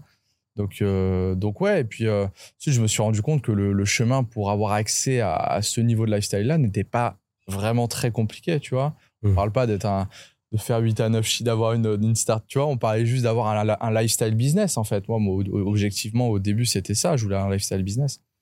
Et, euh, et ouais, et puis ben, c'est pour ça que d'un côté, je trouve que YouTube et de pouvoir avoir accès à des figures comme ça de gens qui, euh, qui partagent de la valeur comme ça gratuitement, euh, avec plus ou moins de show-off ou quoi, bah, si tu le prends dans le bon sens euh, du terme, ça peut vraiment être une, une, une vraie source motrice de- d'action et de motivation. Ouais, non, mais je suis, assez, je suis Moi, il y, a- y a deux, trois personnes, tu sais, comme tout le monde au début, tu suis un petit peu leur parcours sur YouTube, tout ça. Et moi, je me suis toujours dit, parce qu'en fait, on m'a déjà proposé de rencontrer ces gens-là. Et j'ai toujours dit hors de question. Je veux pas Ah les voir. Je veux pas les voir. Et les gens, ils comprenaient pas. Ils me disaient, oh, en plus, je m'en parlais du bien. Non, je veux pas les voir. Pourquoi? Parce que je suis persuadé que ça te casse quelque chose. Tu vois?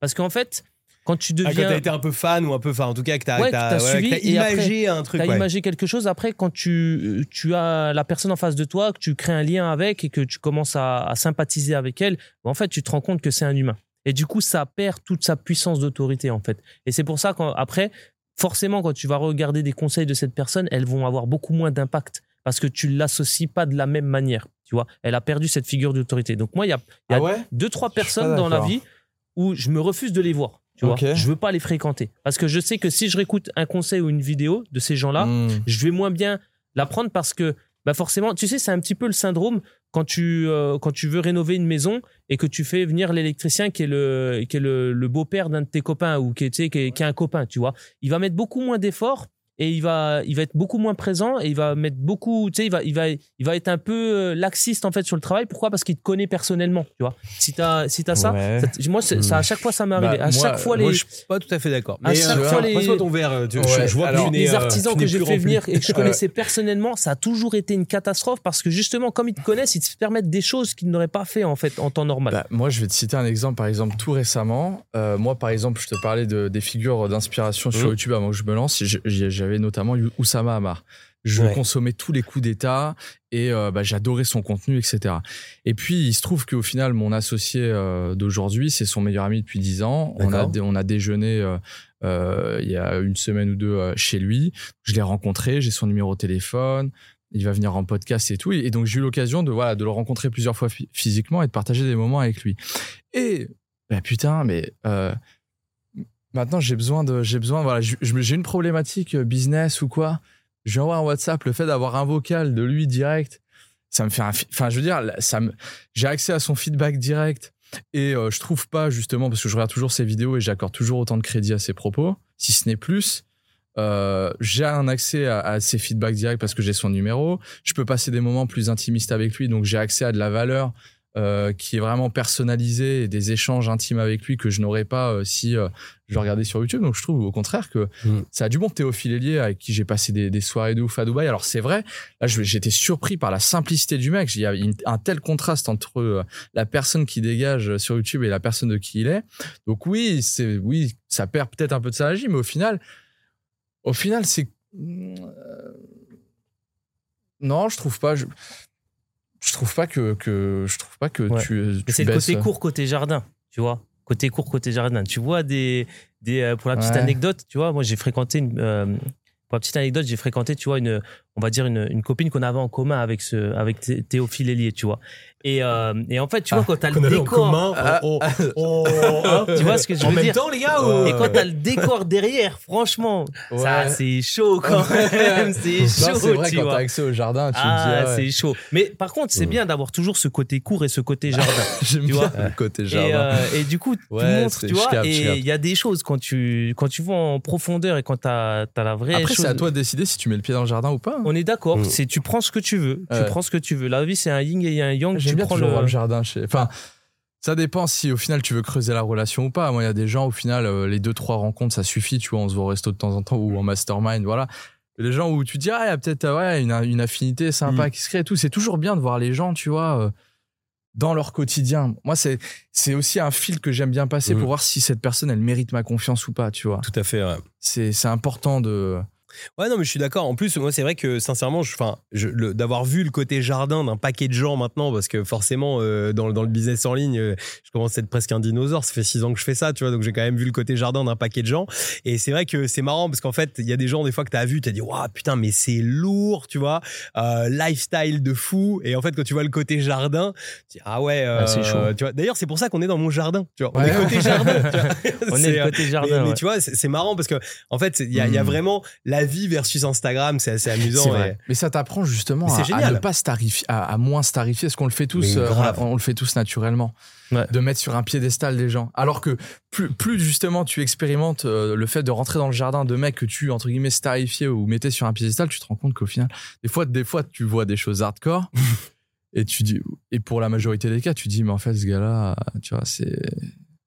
Voilà, il, il va au shot tous les jours comme moi. quoi. Et, et c'est même souvent ce qui, c'est- même tout le temps ce qui se passe en fait. Tout le Tout le monde temps, mais tout le temps, tout le temps. Tout le monde va au shot. Non mais c'est ouais c'est marrant c'est vrai qu'en plus il y a aussi euh, tu sais t'as des gens qui jouent plus ou moins un rôle moi je sais que parce que j'aime bien aussi les podcasts c'est vrai que tu vois les gens vraiment un peu dans le naturel parce que quand tu passes deux heures tu peux pas jouer ton rôle enfin Ouais. il y, a des furieux hein, Andrew Tate je pense qu'il joue son rôle pendant deux heures tu vois mais euh, Mm, sans ouais, problème mais euh, mais ce que je veux dire dans, dans l'ensemble c'est quand même difficile d'aller jouer un rôle pendant deux heures et, euh, et c'est mar- mais c'est marrant et t'as des gens vraiment dans, dans dans des stories dans des trucs et tout tu les as vus avec vraiment un match et Mm. puis tu vois le gars en dehors bah un, un très bon exemple c'est un de mes un de mes meilleurs potes Neige euh, tu le vois dans ses vidéos tu sais comme tout est scripté il a une manière en fait sais de, de débiter et tout et euh, où tu as l'impression que le gars est speed et tu vois et en fait tu le vois dans la vie de tous les jours il y a pas un mec plus posé que lui c'est marrant quoi tu vois Mais C'est- tu vois, ça me fait un, un penser à un truc dans les, dans, la- dans les créateurs de contenu. Moi, j'arrive pas à faire cet exercice. Et t'as les gens qui, euh, quand ils sont face à la caméra, ils chaque mot qui va sortir de leur bouche, ça va être en mode euh, je, je vais dire ce qui va plaire à l'audience. Euh, moi, j'arrive pas à faire ce truc-là, tu vois. Ouais. Euh, non, tu vois, c'est. Non, je. Et, je- et je pense qu'en 2023, ça devient une connerie de, de faire ça. Ouais. C'est-à-dire que déjà, moi, je trouvais que c'était une connerie en 2017 quand j'ai commencé, mais je trouve qu'en 2023, ça l'est encore Ouais. plus. C'est-à-dire qu'en fait, euh, le problème, c'est qu'il y a tellement de gens qui copient tellement de gens qu'à la fin, tu finis avec tout le monde qui a exactement le même discours sur Internet. C'est n'importe quoi. d'authenticité. Exactement. Après, t'as as, vraiment des, euh, ouais, t'as des choses qui. euh, moi, j'appelle ça le syndrome Mourinho. J'appelle ça le syndrome Mourinho. C'est-à-dire que tu as des mecs qui vont beaucoup parler, tu vois, qui se vendent très bien, mais en Mm. fait, c'est des quiches, tu vois. Mourinho, en fait, c'est un des meilleurs entraîneurs. Oui, il va oui, te. de il va Chelsea. te challenger un, un mec, tu vois, il va te faire, il va te sortir des pépites. Ouais. Par contre, je suis sûr, tu lui donnes un ballon, tu sais, une balle au pied, tu vois, le mec, c'est une quiche, tu vois. Ah. Je sais qu'il a quand même joué au foot, mais c'est pas un pro, tu vois ce que je veux dire. Et il y en Mm. a des mecs à en parler. Moi, je pense que tu vois, des mecs, euh, et c'est dangereux, des mecs comme Oussama Amar, tu vois, t'en parlais justement tout à l'heure. Pour moi, il a le syndrome Mourinho, le mec, tu vois. C'est-à-dire que ben, il est très bon pour raconter comment faire de, de De- l'entrepreneuriat, mais tu lui laisses une entreprise entre les mains, je suis sûr que c'est une quiche, en fait, tu vois. Non, Donc, je euh, j'irai pas jusque-là. Donc, tu vois. euh, Attention Ah, il y a une petite tension là. le faire venir dans le podcast. mais, non, mais euh, je- en fait, je trouve ça dangereux, tu vois, parce qu'il y a le, il y a le, le discours, en fait, Hmm. tu vois. Et après, il y a la réalité du terrain. Il y a des mecs, Mm. c'est des snipers, tu vois, dans l'entrepreneuriat. Et il y a des mecs, bah, c'est des Mourinho, tu vois. Moi, je Mm. trouve. euh, après, moi, je, je pense juste Oussama Hamar là-dessus, tu vois. euh, je pense que c'est quelqu'un qui a, qui a su. Enfin, après, moi, j'ai ja- j'ai jamais beaucoup suivi ce qu'il a fait. Du coup, euh, bon, j'ai vu un peu les polémiques, les trucs, les machins. J'ai vu quelques trucs qu'il a fait. Je suis pas euh, vraiment dans le détail et j'ai pas un vrai avis, tu vois, tranché que je pourrais donner euh, sur lui. Et je pense que de toute façon, il n'y a pas de vrai avis tranché parce que dans la vie, on s'en bat les couilles. Chacun fait ce qu'il a un peu envie de, faire et de la manière où il a envie de le faire.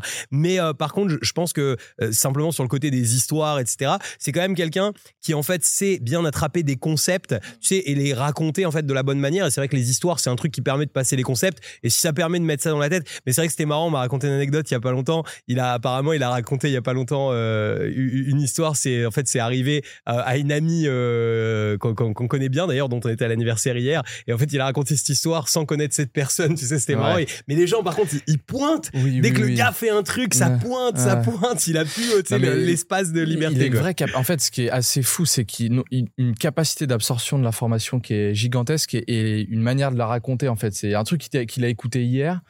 Le lendemain, en fait, il peut te la. Ça devient son histoire. Ouais, euh, c'est- ouais. euh, J'avais un voisin qui était Mais comme tu vois, a- mais, mais pour le truc, le côté donneur de conseils, moi, il y a en- encore un dicton, euh, j'essaie de me mettre à jour parce que toi, t'es chaud avec les concepts et tout.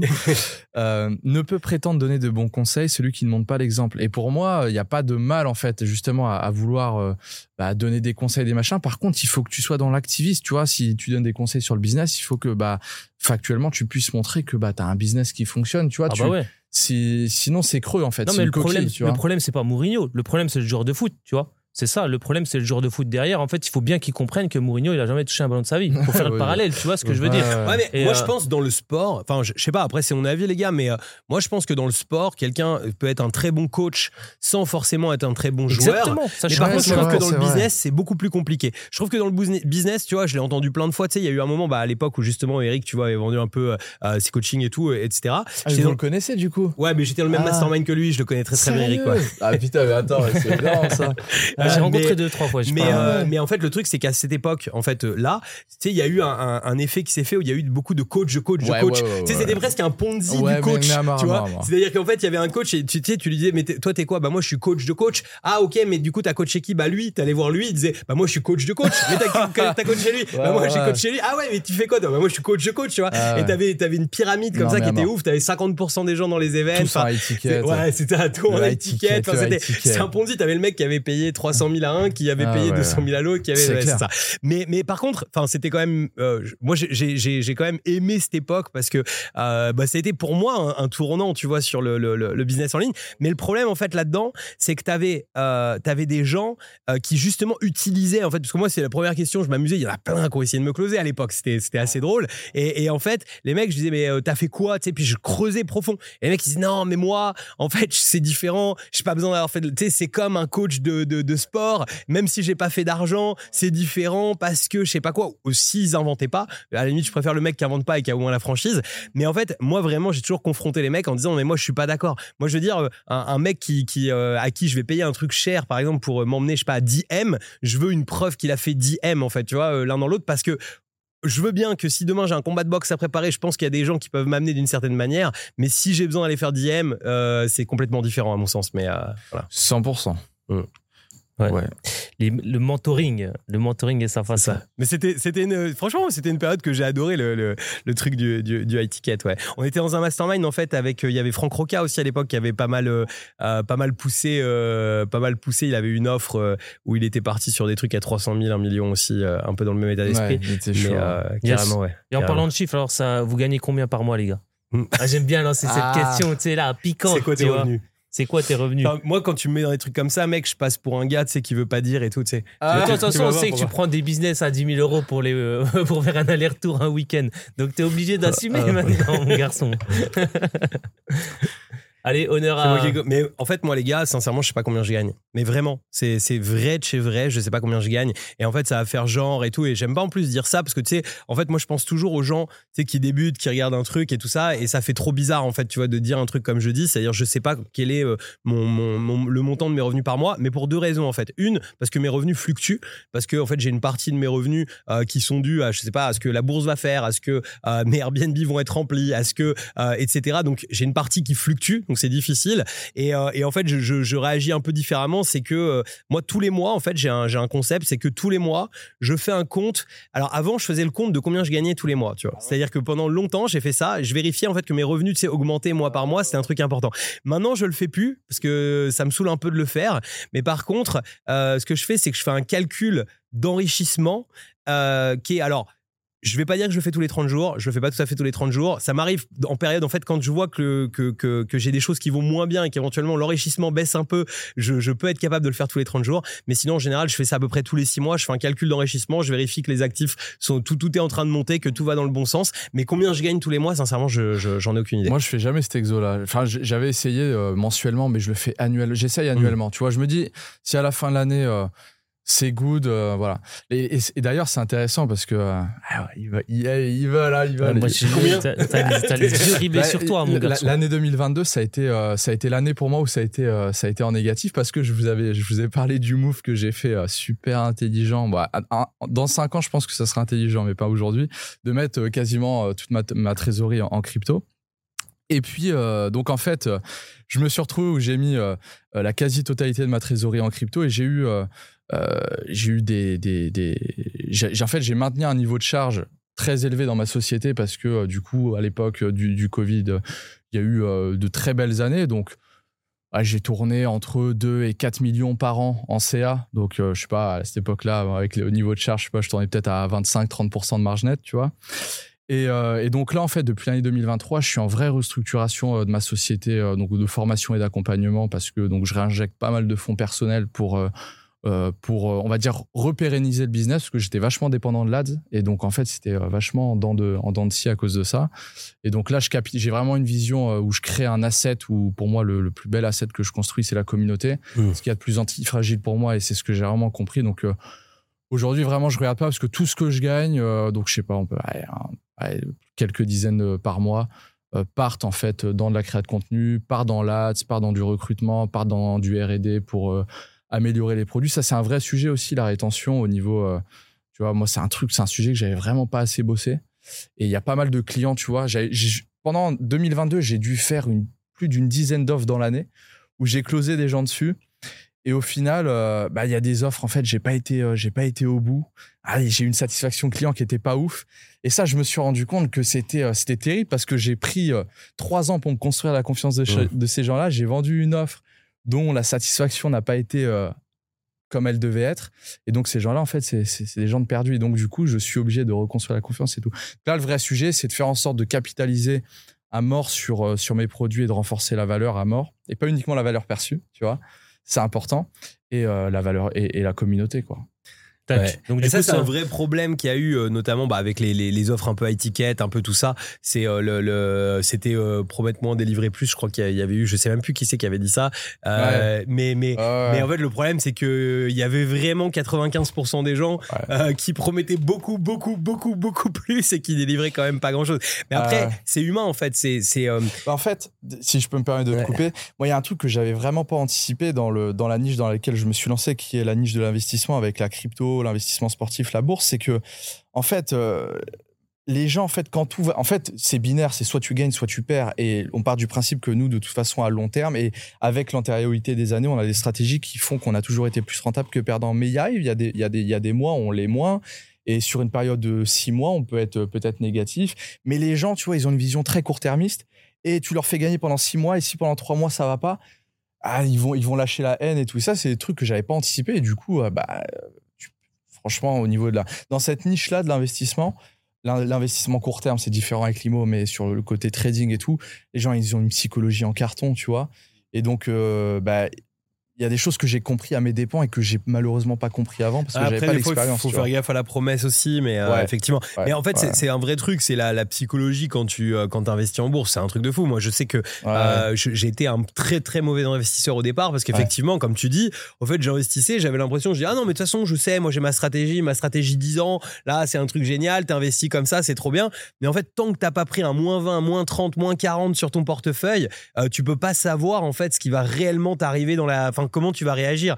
Et euh, et, la, le la situation, tu sais, tu, tu vois des vidéos YouTube, tout le monde te dit ah non mais quand t'es à moins 30, il faut te dire c'est les soldes, tout va bien. Franchement, quand tu prends à moins, je sais pas 300 000 balles en bourse euh, sur ton portefeuille, bah forcément tu, tu te dis pas c'est les soldes en fait. Pour en tout cas, quand tu l'as vécu une fois et que t'as vu là une remontée, que ça marche vraiment, etc. Je pense que la psychologie elle peut être là, mais euh, mais la première fois, je comprends que 90% des gens pètent un câble, sortent, cliquent sur euh, sur vendre et euh, et dégagent en fait. En fait, dans ce milieu-là, les gens ont vraiment besoin d'être accompagnés psychologiquement. Ça, c'est le vrai sujet. et C'est ce sur quoi j'investis le plus, c'est le fait d'avoir des contacts téléphoniques le plus souvent possible avec les clients parce que euh, ce truc de la psychologie inversée qui est la base de l'investissement, tu vois, en ce moment, bah, là, que- que- quand tout le monde est euphorique, euh, bah, faut vendre et tout. Mais ça, la plupart des gens, ils ont pas ce truc-là. Nous, on le voit, le feedback des closers, c'est les gens, euh, ils veulent que ce soit rapide.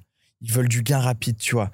Mais, mais du coup, ben non, mais les gars, ça, ça marche pas comme ça. Mais t'as beau le dire aux gens, Hmm. mais, euh, mais voilà. Mais euh, ouais, euh, en Oui, fait. puis le problème, c'est que t'as un gars qui a mis 3000% à côté de toi Et ouais. et qui dit, mais, il dit, mais un tel, il nous le promet, en fait, le, Ah le- le 3000%. Et puis on dit, hein, tu, tu, tu investis l'argent que t'as pas besoin. Ouais. Et tu, ok, donc euh, il investit 500 balles, puis il voit que ça marche et le, le mois suivant, il va foutre toute son épargne. On te l'a dit. Ouais, mais je sais pas, ça a marché. Et puis sur tes pages de vente, tu dis, ah, oui, mais. tu vois? Et euh, ouais, vrai sujet, quoi. Ouais, Ah, mais je vois très bien. Mais Arna- du coup, vous avez pas- Vous vous avez entendu, j'ai dit arnaqueur, va. Mais Ouais, du coup, ouais, vous avez pas, vous avez pas répondu à la question. Vous gagnez combien, les gars? C'est variable. Ah, Euh, tu moi, sais, avec les auditeurs, fois- nous, on est là, on vous, on vous. Non, on mais vous si je devais te parler à Toi, l'instant. tu on veut, combien, toi on veut savoir. Je vous ai posé la question en premier, les gars.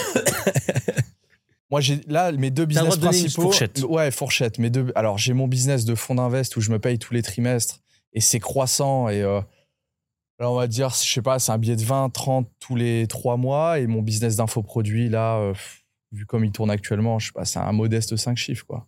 Ok. T'as donné la fourchette? Moi, je te dis euh, pas combien j'ai gagné, je te dis combien j'ai dépensé sur le mois de mai. Je sais combien j'ai dépensé sur le mois de mai. Est-ce que ça nous va? Est-ce que ça nous va pas? Non, on veut une fourchette. On veut une fourchette, tu dois te plier à l'exercice. Bon, j'ai dépensé un peu plus de 28 000 euros sur le mois de mai, les gars, déjà. Mais euh, après, euh, c'est vraiment difficile. J'ai fait une chose, j'ai fait un switch, je, le- je le dis ici un peu en amont première. J'ai pris une décision un peu radicale. C'est que euh, ma tête ne sera plus en ads à partir de maintenant. Ah bon? C'est une décision qui a été prise hier. Je ne serai plus en publicité. Donc, du coup, mes, re- mes revenus, et c'est là où, tu sais, c'est marrant parce qu'en fait, tu sais, il y avait des gens, des fois, en mode, un peu, tu sais, en mode haters quand on fait des webis ou autre.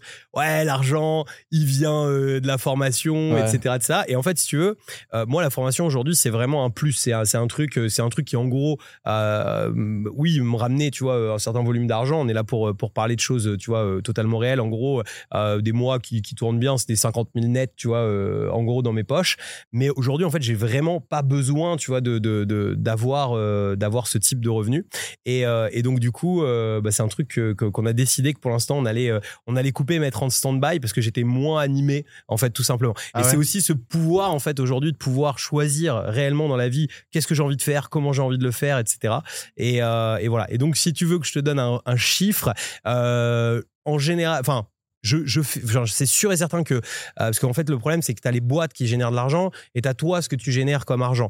Et euh, si tu veux, moi, je prends pas de, revenus euh, au-delà de ce que j'ai réellement le besoin ou, de certains excédents. Et en fait, j'ai tendance à laisser, surtout sur mes boîtes qui sont en France, que j'ai encore un paquet de boîtes qui sont en France, j'ai tendance à laisser beaucoup de trésorerie. Donc, en gros, moi, je prends à peu près 50 000 euros par mois de, de rémunération, tu vois, proprement pour moi. Mais tu vois, même quand je dis 50 000, tu vois, dans la, dans la formation, bah, c'est un truc qui était plutôt laissé sur les boîtes et que euh, on avait pour créer d'autres choses euh, plus tard, en fait, tout simplement. Et en fait, c'est la même chose avec mes différents business. Donc, euh, je- 50 000 euros, c'est à peu près ce que je prends par mois en salaire, mais par contre, euh, en rémunération. Mais euh, évidemment, je gagne, euh, je gagne plus d'argent que ça, quoi, tout simplement. quoi. Mm. Mais, euh, Merci pour ça, ta ça franchise. te va Ouais, c'est cool. J'ai fini. T'as réussi cool. à me le faire sortir. cool. Ils me remercieront. Alors, moi, je vais vous dire combien je gagne, les gars. Moi, je vais vous dire combien je gagne, mais je vais pas vous le dire tout de suite. Je vais le faire deviner et je vais même rajouter une chose, c'est que je vais faire gagner une bouteille de champagne à celui qui me trouve justement Ouais, le montant le plus non, près. non, Zéro, Ah, zéro, si, zéro, si, si, les gars. Et vous savez pourquoi je fais ça? Tout simplement parce Non. que bah, c'est mon podcast et c'est moi qui décide. et dans la vie, il faut savoir euh, être Quel cruel. La simplicité exige de la cruauté et ce soir je suis cruel. Donc ce sera celui qui devine euh, le chiffre le plus près de mon salaire mensuel, ma devine. rémunération devine. mensuelle. Bah vous pourrez poster un petit commentaire les gars. Ça se jouera dans les commentaires. Et du coup, bah, je le montant ouais. du RSA. euh, 400 balles, je crois. Non, moi je suis comme Bruno Le Maire. Je gagne 7000. euh, C'est combien qui gagne? 7500 euros, je crois. On avait un 7000 net 7450 euros. Brut. brut. Euh, net. Brut, Non, net. 7450 euros net. Déjà, Ça a fait polémique euh, il y a pas longtemps. j'en veux pas. hein. Les gens, Ouais. ouais, mais tu sais, les 7450 euros net dans sa position, c'est de l'argent de poche. Euh, Ouais. C'est-à-dire que le gars, il a, ouais. tu sais, euh, service de sécurité, oui. logé, euh, nourri, Oui, oui, c'est etc., etc., euh, de, de l'argent en cash euh, qui doit sur- certainement lui être donné pour faire tout un tas de choses au cas où.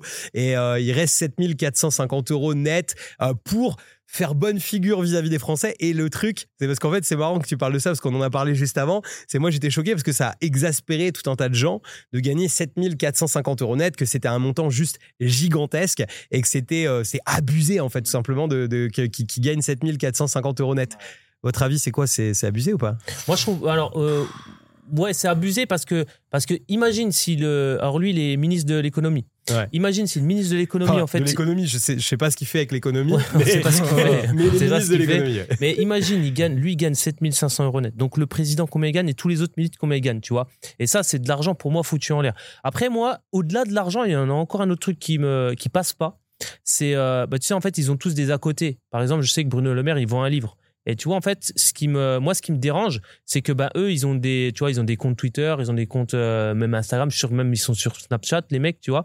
Et en fait, ils se servent de ça pour faire la promo. En fait, c'est de la, tu vois, c'est de la publicité gratuite en gros. C'est toi qui payes pour Ouais, faire c'est- la en fait, la notoriété, ils l'obtiennent grâce au gouvernement et ils en font un truc personnel en Et du coup, créant après, un compte tu personnel. vas, tu vas poster sur ton compte Twitter, euh, bah, oh, et, et, euh, et oh, tout le monde, euh, oyez, oyez, euh, voilà la sortie de mon nouveau livre. euh, bah, les précommandes, c'est ici. euh, clique sur le lien ci-dessous pour, tu vois, comme, euh, comme nous on fait, tu vois, clique sur le lien ci-dessous pour t'inscrire. Ouais, mais attends, mais tu serais à leur place, tu ferais la même je chose. ferais pire. je Ah ouais, ferais moi, pire. moi, bah moi, je serais un je- sagouin. tant que je peux je market. Tu vois, je Ouais. j'ai Mais- vraiment aucun souci avec Mais ça. t'as aussi un vois. devoir d'éthique, je pense. Parce ah oui, que dans leur position, T'as bah, un ouais, devoir bah, d'éthique. Tu peux pas te ouais, permettre de faire clair. ça. Tu peux pas te permettre de faire ça parce que t'as t'as pas signé pour ça. Il y a des Bah, règles. Si, ils se permettent. Donc, Ils se euh, permettent. Oui, mais mais il y a des règles et, et tu vois en fait ce qu'il y a c'est que tu as la responsabilité aussi ça, ça, c'est c'est euh, c'est une chose que j'arrive pas à comprendre c'est quand tu prends un, un pouvoir comme celui-ci ou une place comme euh, comme celle-là en fait tu as des responsabilités qui viennent avec.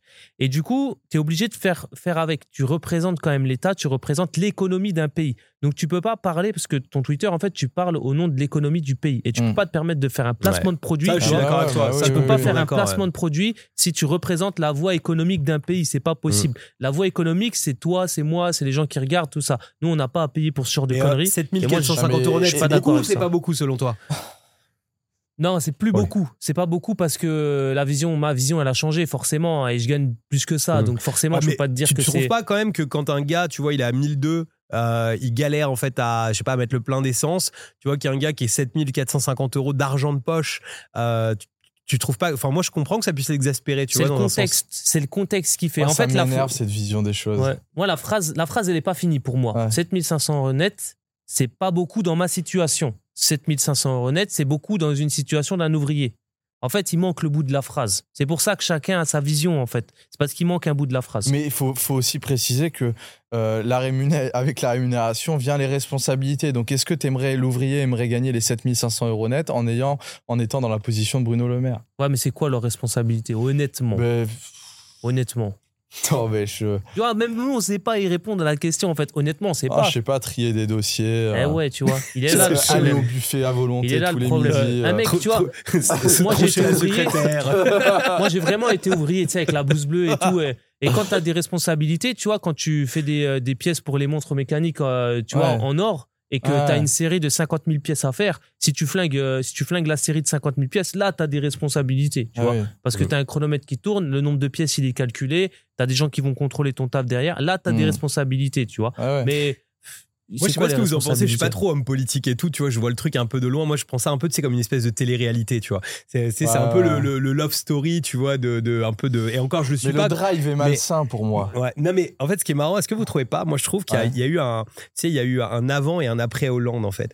C'est-à-dire qu'en fait, avant, tu sais, t'avais, t'avais des Sarko, des gens comme ça. Sarkozy, on peut l'aimer, on peut pas l'aimer. D'ailleurs, euh, est en prison, le garçon. Si vous voulez, on en parlera lui. après. Il Ouais. se gave d'ailleurs avec les confs maintenant. Mais ce que je veux dire, c'est que tu sais, il avait quand même une certaine présence. Il a amené un certain truc, tu vois, un certain statut, tu vois, peu comme Chirac et tout. C'était des gens qui avaient quand même un statut, tu vois, Ouais, de, ouais. du président de la République. Et t'as Hollande qui est arrivé, il t'a défouraillé le truc. Tu sais, le Ouais. mec, il se fait choper en scooter, parti troncher sa maîtresse. Tu sais, il est derrière un scooter. Ouais. Le mec, il est président de la France. Il y a un, il y a un paparazzi qui arrive à l'attraper. Il est sorti de l'Élysée en scred à l'arrière du. Carlito qui vont faire des pirouettes à l'Elysée. Exactement. Et, et en fait, tu peux plus. En fait, à, à l'époque, je pense que 7500 euros, c'était un salaire tout à fait logique. Je trouve qu'aujourd'hui, vu comment ils ont cassé l'image, tu vois, du truc, bah les 7500 euros, non, ça moi, les vaut pas plus. ça, je prends pas sa place pour ça. Mais Ah non, jamais, jamais. la Même si je me dis, j'ai pas que je suis pas dans ma situation, je prends pas cet argent pour ce qu'il fait, avec le niveau Non. d'exposition et Non, tout. la, la politique maintenant, ça devient comme le football. C'est le marché des transferts. En fait, tu sais, un jour, ils ont un maillot. Il y en a un qui fait une offre sur le marché. Tac, le mec, il va changer son maillot. Il va, tu sais, il va aller du- dans le camp rouge. Il va Ouais. passer du clan, du clan bleu. Tu vois. Et ce qui me dérange, en fait, c'est que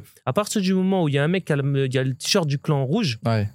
Eh ben forcément, il peut pas être d'accord avec les idées du, du clan bleu. Et ça, ça me dérange parce qu'en fait, les mecs, il y en a, ils disent des choses qui soient de droite ou de gauche, elles sont sensées. C'est logique, en fait, Oui, ce qu'ils oui, disent. oui. Mais tu vois que Hmm. leur interprétation, en fait, elle est faussée parce qu'en fait, il vient de Elle se l'autre trouve- partie. Et tu sais, il y a le blocage qui fait que Oui. ah, je peux pas être d'accord avec Oui, toi ouais, parce que. Mais oui, c'est pour ça que Et ça, ça, marche pas. ça c'est énervant. Ça, c'est énervant. Mais Ouais. après, je sais pas si tu, je sais pas si t'as vu, moi, je vois des fois passer en fait des, tu sais, euh, dans l'hémicycle là quand ils font leur leur, leur petite réunion de euh, de comment dire, tu sais, tous les mercredis après-midi là à l'Assemblée. Ouais. En fait, c'est un zoo le truc. Oh, ouais, ouais, ouais, Franchement, c'est- un zoo. Non, mais c'est la récréation, c'est la récréation. euh, Assemblée nationale, les mecs. Ouais, non, mais euh, moi, en vrai, je, je, je- pour être honnête, euh, j'ai peu de matière à donner sur ces sujets-là parce que je m'y intéresse peu, ça m'intéresse pas, tu vois. Euh, vraiment, c'est. je pense que les, le- les entrepreneurs ont un rôle beaucoup plus important à jouer que, que ces gens-là, tu vois. Ouais. c'est nous qui créons de la valeur, c'est nous qui créons de l'emploi, qui changeons les choses. Yes. Donc, À l'inverse, par contre, je pense que justement, il faut garder. Alors, il y a un juste milieu à avoir, mais je pense qu'en fait, ce serait une connerie, tu vois, par exemple, de mettre un entrepreneur. Ah, bah, En- regarde Trump. En fait, tu vois, il est, euh, enfin, il a une vision. Déjà, il teste tout ce qu'il fait. Euh, Ouais, il a une ouais, autre ouais. vision de la vie, en fait. Et ce serait dangereux de mettre au pays un entrepreneur. Moi, je suis pas. Bah, je sais pas, Trump, ça a été quand même un très très bon Ouais. euh, président, à mon sens, moi. ouais. Je sais pas, sais kiffé. Trump ou pas moi, moi, franchement, j'étais fan de Trump. J'ai adoré sa politique étrangère, tu Ah, vois, gérer, gérer sur euh, Twitter. Le mec, je sais pas, vous avez le, le, le, le tweet le plus ouf de Trump, moi, Twitter, celui que j'ai non. préféré. En fait, tu sais, il était embrouillé avec la Corée du Nord. Et euh, en gros, euh, bah, ils étaient quand même un peu, tu vois, enfin, tout le monde était un peu en panique, tu vois. Et j'imagine les mecs qui sont, parce que Trump, c'est prouvé, avait réellement euh, son Twitter à lui, tu vois, et tweeté, et tweeté minimum deux fois par jour pendant son mandat. Donc en fait, il lan- balançait tout le temps des tweets, et j'imagine les mecs derrière, comment ils devaient, être, ils devaient être tous en stress. Et là, donc, si tu veux, t'as conflit, il y a suspicion euh, qu'il y ait la bombe nucléaire en Corée du Nord, et c'est en train de, de s'envenimer un petit peu. Et là, Trump fait le tweet qui arrête toute embrouille avec la Corée du Nord, et le tweet c'est attention. Il, il- il tag euh, la Corée du Nord et dit attention, mon bouton est plus gros que le tien. Oh putain, énorme. Ah, c'est c'est- ouais, c'est bon. hein. Il est Magnifique. chaud, là. Ah, il est chaud, garçon. Magnifique. ouais. Il a réglé le conflit sur Twitter.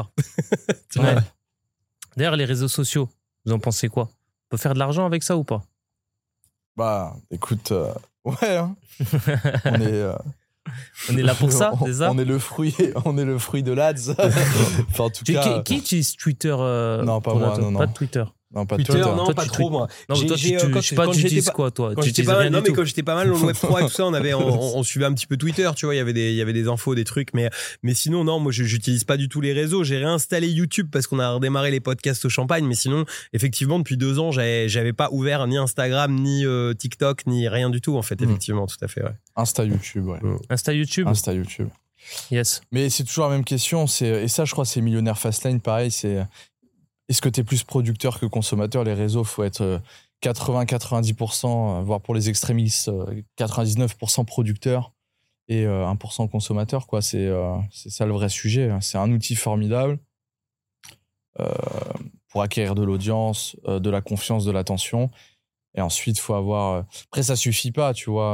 euh, Il faut aussi avoir des vraies compétences au-delà de ça, marketing, euh, vente, gestion de boîte, etc. Ou alors, euh, tu t'improvises euh, créateur de contenu dans le divertissement. euh, et puis, euh, tu, tu vis des sponsoris, euh, des, des sponsors, quoi. C'est bon un taf, ça. C'est un Ouais. taf parce que t'as beaucoup de personnes, tu sais, qui se disent que c'est simple. En fait, euh, t'as cette réflexion de dire, ouais, ils filment leur cul toute la journée et, et tu vois, c'est pas un métier. Ouais. Mais les gars, juste d'allumer une caméra, moi c'est pour ça que je respecte en fait même le petit minot en fait qui va pour sa pour sa première vidéo qui va se mettre et qui va pas savoir parler derrière une caméra et qui va allumer sa cam parce que la difficulté, je sais pas si vous vous rappelez de votre première vidéo, la difficulté d'appuyer sur le bouton rec et de te filmer, Oui, tu vois. oui, oui. ah Moi, tu sais que je, je garde encore euh, toujours les premières vidéos de ma chaîne exprès pour ça. D'ailleurs, euh, s'il y a des gens qui ont peur de se lancer, franchement, allez voir les premières vidéos de ma chaîne, vous allez rigoler.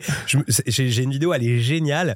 En fait, je, je ne regarde pas, tu sais, comme j'avais le, le- le truc de l'appareil photo qui était sur le côté, tu sais, je ne regarde pas l'objectif, mais tu vois très bien que je regarde à côté la petite image, tu vois, qui est à côté, donc tu vois que je regarde de travers. Et je démarre comme ça, je dis bonjour à toi, passionné du business et de l'immobilier. C'est Ah elle est franchement, elle, est, géniale cette Ah, intro. Je, je, je l'adore parce que quand tu regardes le truc, tu dis ah ouais, je suis parti de là quand même. Tu tenais un truc hein, à cette époque-là, hein. Ouais. passionné du jeune entrepreneur. Tu, tu l'avais en avance, hein. Il y avait le jeune entrepreneur. l'avais avant, en tu avance, hein. c'est il y vrai. avait le mantra, quoi. le- Tu ça. l'avais en avance. hein. Putain, il me l'a piqué enfoiré quoi. Ouais. C'est- D'ailleurs, c'est marrant parce que ce personnage-là, je l'ai je l'ai croisé à Dubaï il y a pas très longtemps. J'ai croisé, Ah ouais lors- ouais, je l'ai croisé lors d'une Ah, il est soirée. souvent et à. Dubaï lui, ouais. Il est souvent à Dubaï et ça. Il est sympa ça- Bah, je- non, mais on, de euh, salut à toi, jeune entrepreneur.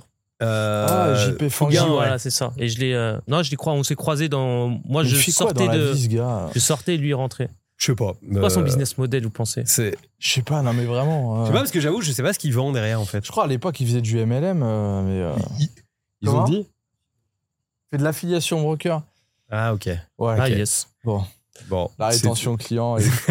Bon, en vrai, franchement, moi- TV non. proche de zéro. C'est ça, exactement. Mais par contre, il moi, il m'avait quand même vraiment fait rire au démarrage. Franchement, sa première vidéo, j'en pouvais plus, quoi. Vous en pensez quoi de ça? Toi, t'avais bien kiffé les vidéos? De G- Non, mais euh, bon, après, euh, c'est devenu tout le temps pareil. C'était euh, voilà. Mais, mais franchement, la première, celle qui avait fait qu'il avait Ouais. buzzé, je l'avais trouvé vraiment très Ouais, drôle, quoi. ouais, vraiment euh, très décalé et très drôle. C'était c'était lourd, quoi. Ouais. Même euh, devant le Fouquet's aussi, je me rappelle, j'en ai regardé Ah ouais. quelques-unes comme ça. Elles étaient, euh, elles étaient lourdes. Le mec qui écrasait son, son cigare sur la bagnole. C'est en fait, c'est c'est bien parce qu'en fait, c'était très indécent et, euh, et c'était c'était drôle, quoi. Effectivement. Vous pensez que c'est fait exprès la première vidéo? Parce que la première, je crois, Ouais. c'était celle qui, enfin, celle qui a, qui a pété, que tout le monde s'en souvient. hein. C'était Oui, oui, celle où il y avait le plus de stéréotypes en plus. Mais Bah tu oui. penses que c'est fait exprès quand il fait ça? Il sait derrière l'impact que ça va avoir. oui, oui. Bah, parce que c'était. euh, la scène a été. euh, D'ailleurs, le mec, là, je crois qu'il fait. Tu sais, il se prend le gobelet ou le verre sur le vélo, là. C'est un acteur, le mec, ouais. C'est.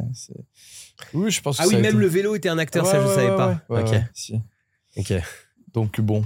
Euh, ouais, mais après, bien joué, bien joué de sa part. Après, On en comme- revient toujours au même. hein. Ça, c'est pas donné à tout le monde. Même cette compétence-là, en fait, de, de Non. pouvoir le, le- faire le show comme ça. con devant une caméra. C'est con. non, mais. Ouais, ouais, c'est clair. Il y a des. Ouais. Je, je me rappelle ça. C'est. J'avais vécu une scène pareille. Euh, c'était euh, c'était un de mes potes qui euh, voilà qui euh, qui faisait des, des- qui avait une vie assez particulière on va dire euh, qui était euh, assez euh, voilà qui faisait pas les choses très clean on va dire et euh, il y avait un, un buraliste en fait euh, je dis, on, allait toujours boire le café le matin et il y avait toujours des gens qui se plaignaient parce qu'ils voyaient toujours cette personne euh, tu vois avec beaucoup d'argent etc et, et qui disaient ouais machin il se la pète, il a beaucoup d'argent, euh, je sais pas comment il fait, etc. Et le buraliste, tu vois, il avait fait une réflexion qui était trop smart. Il avait dit, il avait dit à ses mecs de comptoir, il a dit, ah mais les gars, en fait, vous pouvez pas le jalouser parce qu'en fait, sa vie, vous pourrez jamais la faire. Parce qu'en fait, vous pourrez jamais assumer ce qu'il y a derrière. Parce que comme le mec n'était pas super clean, en fait, tu vois, il y a toutes les merdes qui viennent derrière. Tu sais, faut, faut assumer tout ce qui vient Tu derrière. parles de, de, de quelqu'un qui a, qui a roulé en lambeau ou pas? C'est- Non, non, non, on le, On On ne le- cite personne on, là? on le, ouais, on, le- on- mettra pas celui-là, mais euh, mais euh, mais du coup, euh, du coup, en fait, bah, le ouais le, le barman en fait trop smart parce que tu vois, il avait compris en fait que déjà ta personnalité, en fait, elle va faire ce que tu, enfin, elle, elle va ça va découler de ce que tu vas avoir derrière. Et donc, il y a des gens qui sont pas prêts pour ça, qui sont pas faits pour ça. C'est pour ça que tu vois plein de gens qui essayent de faire bah, la vie d'influenceur, mais il faut avoir la personnalité qui va pour ça. C'est pas, c'est pas donné à tout le monde, et c'est un vrai métier vraiment de pouvoir se filmer H24. Même moi, tu vois, j'ai du mal. Euh, Il y a un moment donné beaucoup de stories Instagram, mais c'est chiant en fait de filmer Mmh. toujours ton Ah plat, des trucs comme ça, toutes tes vacances. Tu te lèves le matin quand tu rentres, tu Bon, après, moi, c'est un choix, tu vois. Je dis C'est pas c'est chiant, c'est pas chiant. Je dis, je dis, euh, je dis c'est un métier, c'est leur métier. Mais Quoi, même mais, tu euh, te forces, même tu te forces à le faire, tu vois, Mm. une journée complète. Franchement, c'est chiant. Faut être créatif, tu vois. Tu peux pas faire toujours la même chose, euh, te, te filmer tous les, tous les matins devant la glace, Ouais. tout ça. Après, C'est euh, c'est compliqué. Il faut avoir quand même de la créativité, ou alors tu fais des choses qui se répètent, mais il faut que c'est un sens. Tu vois, il y a quand même un suivi derrière. Et je pense que c'est pas donné à tout le monde. les aussi. gens les Après, là, aiment, ce tant qui- mieux, quoi, ce tu qui vois. est- ce, qui est, ce qui est top avec Internet, c'est que tu as plein de formats. Euh, tu- et puis, euh, voilà, c'est. Tu as plein de manières de capter l'attention. Tu vois, tu as le format podcast, t'as un influenceur, machin. Puis, tu vois, c'est. euh, parler du JP Fanguin, euh, oui, il y a peu de gens qui auraient pu faire ce qu'il a fait, mais euh, ouais, c'est vrai. Mais euh, capter l'attention, oui, mais à quel prix? Tu Mm. vois, À quel vrai prix, que, ouais. Ça, c'est une belle chose. À tu quel vois, prix, ouais. euh, Il a pété des Rolex en je live préfère, euh, je préfère faire des podcasts parce que je kiffe faire ça et je sais que je peux Mm. tenir sur la durée et parce que j'apprends des trucs et je trouve que c'est un format qui, a- qui abrutit pas les gens, tu sais, qui apporte vraiment de la valeur. Alors oui, ça fera peut-être moins de vues que, euh, que, que un twerk ou un JP Fanguin avec un costume euh, serré euh, avec des putes. Mais par contre, euh, bah, tu sais que tu apportes de la valeur aux gens et puis mine de rien, tu te crées une audience. Après, il aime peut-être faire ça, tu vois. Je pense qu'il aime faire ça, j'espère pour lui, en tout cas. je Sinon, pense le qu'il doit s'amuser quand même. je pense ouais, qu'il doit, il doit se marrer. Ouais. Je pense qu'à chaque fois qu'il clique sur, euh, sur stopper le truc, il doit se dire, mais, enfin, tu vois, Ouais. doivent se marrer avec ses Mais potes. tu vois, on en revient à ce que je disais, c'est en fait, c'est à quel prix. Donc en fait, il faut pouvoir euh, euh, assumer en fait euh, Ouais. bah, les merdes qui Mhm. viennent derrière, les insultes, Mais les critiques, c'est- etc. C'est un bon truc le prix là, parce que tu sais, tu parlais de ça et de ton pote, par exemple. Et en fait, ça c'est un truc que, que souvent les gens, en fait, euh, je trouve minimisent. C'est en fait c'est le prix de ton entourage. J'ai eu un, un- je vous raconte une histoire comme ça qui, qui m'est arrivée il y a, il y a, je pense, ouais, il y a deux ans. En fait, je me suis fait agresser Euh, et euh, en fait, je, je- la personne euh, s'est retrouvée au tribunal après euh, après cette agression. En fait, j'ai appelé la police, il s'est fait attraper, etc. J'ai déposé plainte contre cette personne et j'étais jusqu'au tribunal parce que ça allait loin. Il y avait des menaces de mort qui étaient assez sévères. Ça fait partie des, euh, des revers des fois de, de ce qu'on peut faire sur Internet. Tu vois, ça m'est pas arrivé des fois et des fois, mais j'ai eu un vrai psychopathe, tu vois, qui a un mec complètement. Enfin voilà, c'est une histoire que j'ai jamais racontée sur Internet. D'ailleurs, cette, cette histoire, ça pourra faire l'objet d'une. Mettez dans les commentaires si vous voulez avoir cette histoire juste complètement ahurissante de, de, de, de ce gars complètement fou. Et, euh, et en fait, c'est passé. Donc, je me suis retrouvé au, au tribunal, partie civile en fait. euh, Tu sais, quand quand il s'est fait, quand il quand il s'est quand il s'est retrouvé au tribunal. Et euh, en fait, pendant ce temps-là il y avait euh, en fait un gars qui arrive et en fait dans ce même tribunal tu sais juger plein de choses différentes et tu sais quand t'arrives tous en même temps puis t'as euh, tout, le, tout le monde qui se fait juger. Et là il y a un gars en fait qui arrive. Donc le gars déjà arrive jogging tu sais de la tête aux pieds. Donc déjà il a pas forcément le meilleur look tu vois pour venir se faire juger euh, euh, au, tribunal. Donc nous on attendait notre tour et, et ce gars se fait juger. Et là en fait la juge commence à énumérer son parcours. Et en fait son parcours c'était que des problèmes de permis de conduire. Mais des problèmes ah, il allait loin tu vois. Accident avec de l'alcool retrait, re-retrait. Et le gars, je sais plus, avait 26 ou 27, tu vois, donc euh, vraiment pas vieux. Il avait déjà un casier qui était complètement fou. Et en fait, il, donc la juge, elle lui dit, mais là, aujourd'hui, vous avez le permis? Ah bah ouais, j'ai réussi à le récupérer, tout ça. Euh, ah, ok. euh, mais, mais du coup, vous vous êtes fait attraper comment? Qu'est-ce que vous faisiez, monsieur, quand vous, là, vous vous êtes fait attraper sans permis de conduire que vous conduisiez? Et il dit, bah, en fait, j'avais un ami, il avait pas d'autre solution, il allait être incarcéré. Et du coup, je l'ai emmené à la prison et ils m'ont arrêté devant la prison. Et là, en fait, c'était vraiment, moi, j'étais ahuri, tu vois. Et en plus, le clou du spectacle, surtout ce qu'il dit. Elle dit, mais du coup, vous voulez allez faire quoi, monsieur? Vous travaillez pas en ce moment? Bah, Normalement, je, dé- je démarre une formation euh, pour travailler dans le poids lourd, pour devenir conducteur poids lourd en septembre, tu vois. Bref, il nous avait fait la totale. Mais je disais ça, en fait, simplement parce que ce gars-là, il m'a énormément fait réfléchir. C'est en fait, c'est le pouvoir, tu sais, de l'entourage, en fait. C'est-à-dire que le gars, si tu veux, comment tu veux qu'il puisse s'en sortir quand euh, il se fait arrêter avec son permis de conduire pour une ultime récidive parce qu'il emmène son pote se faire incarcérer en prison et que personne d'autre pouvait l'emmener, que si il n'avait pas pu aller ce jour-là, il aurait pris plus de temps que ce qu'il avait prévu. Enfin, tu, vois, et, et, euh, c'est extrême, mais c'est un truc auquel il faut faire tout le temps attention, je trouve, à l'entourage, parce qu'en fait, ça peut vraiment nous amener euh, très très bas. On est la moyenne des cinq personnes, etc. Mais je trouve que c'est une bonne histoire qu'il euh, qu'il récapitulait bien, quoi. Ouais, ouais, c'est Ouais, clair. C'est clair. Et en parlant de prison, là, on, on en a discuté tout à l'heure. Vous en pensez quoi, Sarkozy en prison? Bonne Ah, chose j'étais ou pas bonne courant, chose je te jure. Ah ouais Ah. Ouais. Alors attention, je, je remets le truc quand même. Sarkozy en prison, ça fait euh, les gros titres parce qu'ils lui ont mis trois ans là. Et euh, trois ans de prison. Et euh, en réalité, euh, alors euh, je sais pas toute l'histoire, mais en gros, euh, il y a eu euh, le juge avait ordonné, c'est c'est ça où lui est pas d'accord. Le juge avait ordonné une écoute et c'est suite à des écoutes entre lui et son avocat. Euh, dans une affaire en fait qu'ils ont euh, estimé que euh, il fallait, euh, il fallait. En la- fait, l'histoire, c'est ça. C'est, c'est, il a été, bah, il a été mis sur écoute pour une affaire complètement différente. Et pendant l'écoute, en fait, ils ont découvert des, des choses.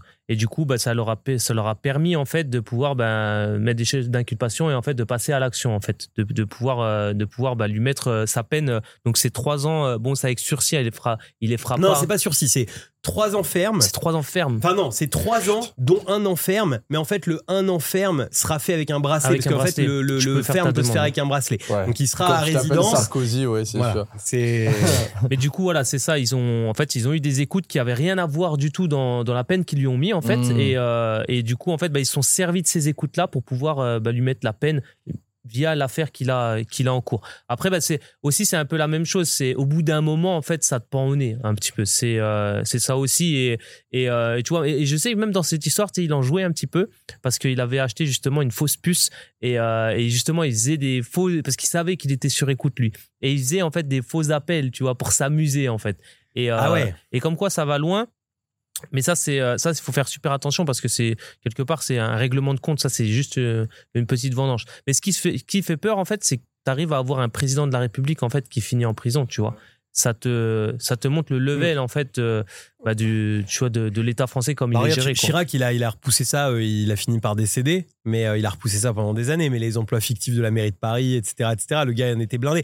Mais après, bah, est-ce qu'il faut enfermer ou pas enfermer un président? Franchement, moi, je m'en, fous, euh, sincèrement. Je, pense que euh, c'est un débat, enfin, à mon sens, tu vois, c'est un débat euh, qui a pas vraiment sens complètement.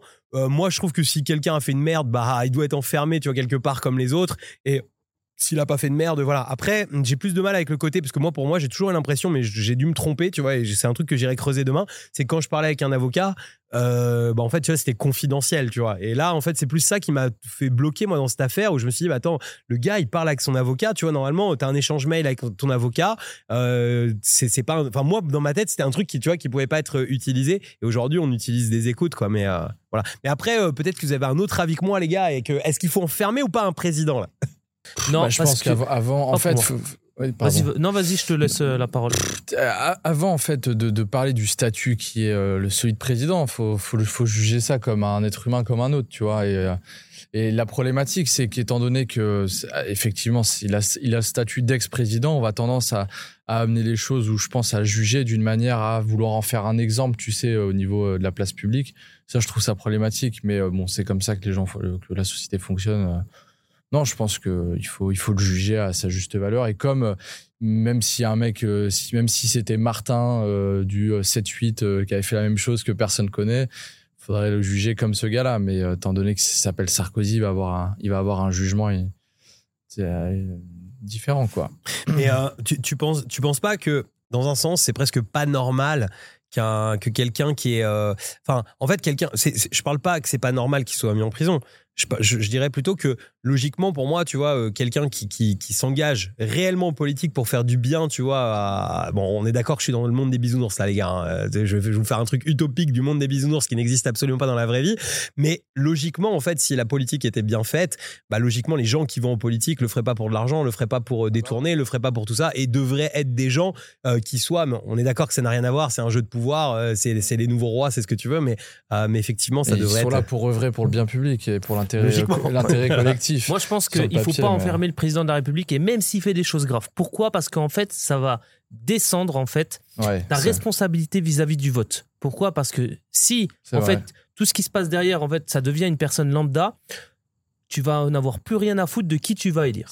Et il faut vraiment que ce soit important pour les gens, tu vois, quand ils posent le bulletin dans l'urne, que vraiment ce soit une démarche profonde et réfléchie et que c'est vraiment peut-être l'action la, plus importante dans leur vie de citoyen.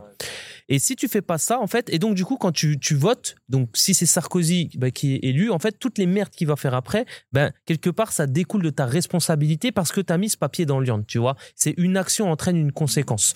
et donc, t'imagines si, si tu dis ça aussi, je me permets, je suis désolé, je te coupe, c'est pas trop l'habitude, mais en fait, si tu dis ça, ça veut dire qu'en gros, si j'ai été président, je peux faire n'importe quoi, je peux violer une gamine, je peux faire de la merde, je dois pas être bah enfermé. Bah ouais, mais bon, du coup, ce qui va se passer, c'est que si, ça, si tu as ce doute-là, qu'est-ce que tu vas faire? Hmm. Tu vas te renseigner avant sur la personne. Tu vois ce que je veux dire? Hmm. Tu vas te renseigner sur la personne. Tu pourras arriver à cacher des choses, mais si tu te renseignes, parce qu'aujourd'hui, le problème, c'est quoi? C'est que personne ne sait, en fait, quand tu mets un bout de papier sur, dans l'urne, tu sais même pas qui c'est le gars. En vrai, tu le connais pas. Hmm. Tu le connais pas. Mais tu, mets des papiers dans l'urne, toi ou pas? Non. Tu mets des papiers dans l'urne, toi ou pas? Bon, déjà les gars, sujet suivant. non, mais c'est important. Mais tu peux, en fait, tu peux. Moi, je, je mets pas de papier dans l'urne parce que je pense qu'en fait, le meilleur candidat c'est toi-même. Tu dois voter pour toi déjà, avant de voter pour quelqu'un d'autre. Tu votes pour toi déjà, tu vois. Et, euh, et du coup, en fait, ce qu'il y a, c'est que même si moi je le fais pas, c'est pas une raison pour tu vois fermer les yeux sur ce qui se passe. Et la responsabilité qu'engage un vote politique, en fait, moi je pense qu'il faut, il faut que les conséquences qui viennent derrière soient assumées parce que tu as fait ce vote-là. Donc tu dois assumer derrière parce que si justement tu as ce doute, tu vas aller chercher, tu vas aller creuser vers la personne, tu vas aller te dire ok j'ai envie de voter pour lui, mais qui c'est ce personnage-là? Parce que hmm. tu vas avoir cette crainte et cette appréhension derrière. Le qui c'est ce personnage-là, le souci c'est qu'aujourd'hui c'est du marketing aussi. C'est hmm, euh, bah j'avais vu, c'était génial en fait, ils ont utilisé la même technique et la même boîte pour faire élire Macron que, que pour faire élire euh, Obama euh, à l'époque. Alors ça fait un peu théorie du complot, mais c'est vraiment vrai, c'est pas c'est pas du n'importe quoi. C'est que les mecs en fait ils ont carrément des algos euh, qui viennent chercher où est-ce qu'il faut aller euh, faire de la prospection, etc. pour faire passer en fait euh, les personnes. Et je sais plus, j'ai plus le chiffre en tête, mais je crois que Macron, avant de se faire élire la première année, il fait plus de 100 fois la couverture de Paris Match. Enfin, il y a un moment, on va te matraquer quelqu'un et on va te vendre une histoire de cette personne. Et même si tu t'intéresses réellement, en plus, moi je me dis encore, nous, on est, des gens, si vraiment on avait envie de voter, qu'on s'intéresse, je pense qu'on irait chercher l'information assez profond. Mais il faut se dire quand même que plus de 50%, voilà, confiance à Paris Match. Ouais, mais comment, et plus de 50% des gens, comment t'expliques que vont ça, même pas aller sur internet pour, euh, pour, aller chercher je sais pas quoi, tu sais, ils vont juste voir par BFM, par France 2, par je sais pas quoi. Comment comment t'expliques que ça sort après? Parce qu'en hmm. fait, toutes les merdes, elles sortent après. Tu le vois, tu vois, par exemple Alors, Sarkozy. La rappelle justice l'affaire est lente, Fillon. Mais comment Ah bah, tu vois, lui, ça sort après Mais parce que Oh, putain, les tu vois, parce qu'en fait- Mais en fait, et- attends, Fillon, attends, c'est un vrai truc qui était génial parce que ça, je l'avais bien regardé, le truc de Fillon, et c'était génial parce qu'en fait, tu voyais vraiment dans son visage que. Mais putain, mais pourquoi moi on me le reproche quoi Tous les Ouais, autres, leurs meufs, elles travaillent, elles travaillent là, elle est payée comme ça, et moi, on, on me nique quoi, tu sais C'était, ça, ça faisait vraiment ça, Le je trouve. ministre de c'était- l'économie aussi. euh, Ouais, il y avait eu Cahuzac, il y avait eu, Cahuzac. euh, il y avait eu des sacrés trucs. Ouais, Cahuzac, il avait les comptes fictifs à l'étranger. Ah, 2 millions. Ouais, bah oui, le ministre de l'économie qui dit, il faut payer les impôts en France, et lui, Ouais. il a une soci- il a Et du coup, comment t'expliques que ça, ça sort après? Parce que justement, tu vas te renseigner parce qu'il y a des mecs en fait qui se disent c'est bon, ces mecs-là, on va aller se renseigner Euh. dessus, on va les creuser. Mais si justement, tu as cette responsabilité-là, derrière, tu te dis ouais, si le mec il fait de la merde, en fait, ça a des conséquences sur mon pays et sur moi-même, tu vois, bah tu vas aller euh, justement, tu vas aller creuser en amont et les médias vont faire leur boulot avant et pas Ah, mais- après. ouais, mais et moi, je vais là, te dire un truc, tu peux que éliminer beaucoup de Ouais. problèmes. Mais les médias, aujourd'hui, ils sont euh, quand C'est même. un jeu de c'est pouvoir. en co- fait. combien combien il y a de gens qui détiennent les médias en France Euh, Mettez dans les commentaires Peu. si j'ai une connerie. Pour moi, c'est quatre mecs différents qui détiennent euh, La 80 question, c'est quel mec il y a la famille Dassault. Il y a la famille je Dassault, il y a la famille Dassault, il y a la Ouais. famille Il y a Xavier Niel il y a la famille Pinot, il y a Xavier Niel et il y a Drahi, euh, Patrick Drahi. et Drahi. Drahi Ouais. et il y a euh, celui de Louis Vuitton Bernard Arnault qui en a aussi. Voilà, donc tu vois, il y a cinq Donc, gars. ouais. ils- ils- le sujet, c'est est-ce que ces mecs-là, ils bouffent dans ton salon avec toi? Exactement. Est-ce que, euh, voilà, et quel est ton degré Et, de et moi, je pense que l'affaire, elle sort pas avant. Parce qu'en fait, il n'y a pas d'intérêt que ça sorte avant. Ah ouais. Ça sortira Je au pense. moment opportun où il y aura. Il faut pas se voiler la face. Aujourd'hui, euh, la personne qui, qui, pour moi, arrive à, à l'État français au pouvoir, elle est pleinement et complètement décidée. Il y a personne qui vote réellement en Non, France. Parce qu'il n'y a, sûr, pas. qu'il y bien a sûr, pas bien de sûr. conséquences derrière. Hmm. Pour le moment, il n'y a pas de conséquences. Mais si t'es- tu sais qu'il va y avoir une conséquence, peut-être que le boulot, tu vas le faire avant. tu. Ouais, mais t'auras jamais la majorité qui le feront. J'en suis sûr et certain. Mais sûr et certain. Ça, je, je suis persuadé que les gens, c'est des moutons. Euh, moi, le truc qui m'a fait. En fait, j'avais encore un espoir. Ouais, c'est le les- Covid. Mais mec, le Ouais, Covid, ouais. le Covid, moi j'ai dit, c'est mort, je crois plus. En fait, sincèrement, j'ai abandonné de croire en la masse, tu vois, qu'il puisse faire quelque chose. J'ai eu un petit espoir avec Gilet jaune. Je me suis dit, putain, d'ailleurs, j'ai une vraie anecdote. Je me suis retrouvé à un. ça va, c'est en fin de podcast, faut pas le cut, ça, pour les shorts, tu vois. Mais euh, je me suis retrouvé à un spectacle de Dieudonné à faire un selfie avec un gilet jaune à l'époque de. Ah tu vois, où, où c'était le, le plein gilet jaune des bars, Ah tu vois, qui était fan de mes vidéos. Ah Alors que je parlais de pognon, tu vois, c'était complètement du n'importe quoi. En fait, j'ai un associé qui est, qui est vraiment un gros fan de, de Diodo et il me dit ah j'ai des places et tout pour aller voir Diodo, etc. Et après on en dira ce qu'on veut. Euh, franchement, moi je- il fait son truc. C'est le best Euh, franchement, ever. Voilà, moi je, je, Ouais. je, je trouve ça, je trouve ça marrant. Je sais pas, je, je trouve il est parti loin, tu vois, dans les polémiques et tout quand même. Mais, mais, mais franchement, je, je, je, je kiffe et j'aime bien sa manière de faire du marketing. C'est-à-dire que c'est c'est un excellent marketeur à mon sens. Le mec à chaque fois qu'il sort un nouveau spectacle, c'est toujours le dernier et tout le monde y croit à chaque fois et tout le monde y Mm. va parce que c'est le dernier. Et en tout cas, bref, je me retrouve à ce truc-là et c'était énorme. Moi, j'ai fait le et, et j'y ai recru un peu et malheureusement, ils sont, bah, ça s'est Ouais, éteint aussi comme le reste, tu vois. Mais, Vous avez ouais. participé ça aux Gilets jaunes? Sur les ronds-points, bah, tous les jours. Non, mais- Ouais, Non, moi, je- j'avoue. Moi, je faisais griller les saucisses. Ouais, c'est ça, on était, on était ensemble avec Alessandro, t'inquiète, Ah bah on, a, on a mouvement numéro un. Non, mais tu veux que je te donne mon avis gilet jaune ou pas? Moi, moi enfin, j'ai un, un vrai avis gilet jaune. Désolé, je parle beaucoup là, les gars, euh, en fin de podcast, ça c'est le champagne. Mais euh, non, mais en fait, en gros, euh, gilet jaune pour moi, je comprends trop bien les gens. Mais je comprends grave les gens, tu vois, les gens, c'est et d'ailleurs, ça montre bien, tu vois, qui étaient les gilets jaunes. Rien que le mec finalement s'intéresse aussi bien à des vidéos pour faire du pognon, tu vois, qui sont mes vidéos, et en même temps, tu vois, fasse un selfie avec moi, et en même temps, sont capables d'aller sur un rond-point avec son gilet jaune. Et je veux dire, sortir dans la rue, tu vois, avec son gilet jaune, c'est quand même un sacré, tu vois, il y avait, je pense, plein de gens qui pensaient comme eux, mais qui n'allaient pas sortir, tu vois, c'était quand même un sacré truc de sortir. Mais ça montrait bien, en fait, que les gens, c'était un ras-le-bol, et en fait, ils n'ont pas les clés, ils n'ont pas l'éducation financière, et donc ils y allaient. Alors évidemment, jamais, enfin, je trouve que la base du gilet jaune, c'est pas du tout la bonne manière de faire, et jamais de ma vie, j'aurais, j'aurais, j'aurais fait les choses de cette manière. Mais par contre, je comprends les gens, c'est-à-dire que c'était une clé comme une autre qu'ils ont attrapée en disant, euh, vas-y, on arrête de se foutre de notre gueule et, euh, et de nous prendre pour des cons et de nous enculer, quoi.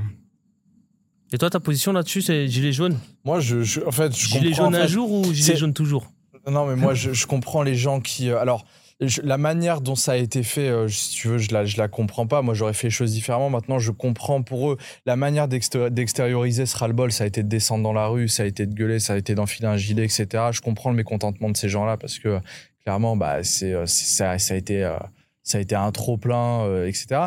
Maintenant, moi, je, voilà, j'ai une vision, euh, j'ai une vision, bah, euh, qui est la mienne, qui est assez radicale. C'est la notion de responsabilité individuelle. C'est, je pense qu'aujourd'hui, il faut que les gens arrêtent de compter sur l'État ou sur le gouvernement pour les sauver, pour leur donner à manger, pour leur filer du pognon, etc. que les gens prennent conscience que s'ils veulent voir du changement dans leur vie, ça doit partir d'eux. Donc voilà, ça, Mais le ça- système les éduque comme ça aussi. C'est-à-dire qu'on peut pas système non les plus, tu vois, on peut pas les blâmer, tu vois, dans un Non, sens. non, non. Après, on est là pas là pour excuser tout le monde et on n'est pas dans le monde des bisounours. Il y a un moment, il faut que chacun sache aussi prendre avec sa Internet, responsabilité en main. Avant Internet, je pouvais excuser, tu vois, Ouais, parce que bah, l'accès à l'information l'info n'était pas là, la même chose. Maintenant, l'info est là, l'ignorance c'est un choix, et, euh, et, et c'est tout. Voilà, Mm. tu vois. L'ignorance est un choix, j'aime bien ça. Ouais, Ah ouais, ouais, c'est clair, c'est ah, clair. Il y, avait une phrase qui disait là, si, la- si tu penses que la connaissance euh, coûte cher, essaye l'ignorance, tu vas voir Ouais, que ça va te coûter euh, deux fois vrai. plus cher. Moi, je- moi, je l'ai vu en plus ton gilet jaune dans l'Audi devant, tu nous as pas dit, toi. Moi, je suis à fond avec les gilets jaunes. Ouais. Pourquoi? Parce qu'en fait, tout simplement, euh, si tu veux, il faut être logique. On n'a pas, on n'est pas, on n'est pas né avec les mêmes compétences à la base, tu vois. Et il y a des gens, en fait, ils sont ignorants. C'est-à-dire, ils n'ont pas ça. Ils n'ont pas le luxe de savoir, en fait, ce que nous, on peut savoir sur l'argent. Et donc, faut se mettre à leur place, en fait. C'est comme si tu avais, ta voiture et que tu avais le frein à main qui restait bloqué, en fait. Et donc, moi, je les comprends, tous ces gens-là. Parce que moi, dans mon entourage, tu vois, ma mère, elle a toujours gagné le SMIC, tout ça. Et je vois, en fait, la galère que c'est. Et ma mère, j'aurais beau lui, lui donner de l'argent, en fait, c'est pas du tout comme ça. En fait, elle va même pas l'accepter, en fait, parce que c'est pas, elle n'a pas été conditionnée comme ça. Alors, je comprends les gens, tu vois, qui, euh, qui gagnent très peu et en fait qui n'ont pas forcément les, les conditions et justement le, la vie en fait pour aller gagner de l'argent. Ils n'ont pas la, la compétence et la connaissance. Donc en fait, tu es obligé de faire avec. Mais tu peux pas les laisser de côté comme ça. Tu peux pas les laisser de côté comme ça parce que c'est trop dangereux. Encore une fois, ben, quand tu es responsable, quand tu as pris une responsabilité, tu dois t'occuper de chaque personne. Même si ça doit te prendre du temps et même si tu dois aller discuter vers chacune des personnes, en fait, eh ben, commence déjà par une et écoute-les, tu vois. Et moi, j'a- j'accepte pas trop ce, ce, ce truc de faire la sourde oreille. Et, euh, et moi, je pense que voilà, ça a été un bon mouvement. Ça a été un très bon mouvement. Je pense qu'en fait, le, la seule chose, c'est que bah, c'est pas des experts en marketing. Et donc, forcément, bah, ils savent pas comment faire pour euh, Bon, pérenniser un ça les sera couilles, des fois, revenu, quand ça même, sera revenu. ça- mais tu sais, pour eux, la solution, elle est simple. hein. Pour ceux qui vont pas euh, faire l'effort de, de s'adapter, ça sera revenu universel et, Mmh. et story, Sna- et story Snapchat, hein, comme, comme dit le père Tougan. Non, mais, euh, non, mais voilà, Ah, je veux sûr. dire, il n'y a pas de souci sur le fait de les comprendre, il n'y a pas de problème. Mais euh, regarde, aujourd'hui, est-ce que la situation a changé Non, elle n'a pas empiré. Donc, soit tu, tu restes dans ton canapé et tu te morfonds et puis tu tapes sur Macron et puis très bien, mais sauf que Macron, il mange au Fouquet's tous les jours et t'inquiète pas, sa vie, elle est bien. Euh, et, ou alors, toi, tu, voilà, tu, tu fais avec tes armes. Donc, oui, on démarre pas tout ça avec le même jeu de cartes. On est plus ou moins éduqué, on a plus ou moins d'argent, etc. D'accord?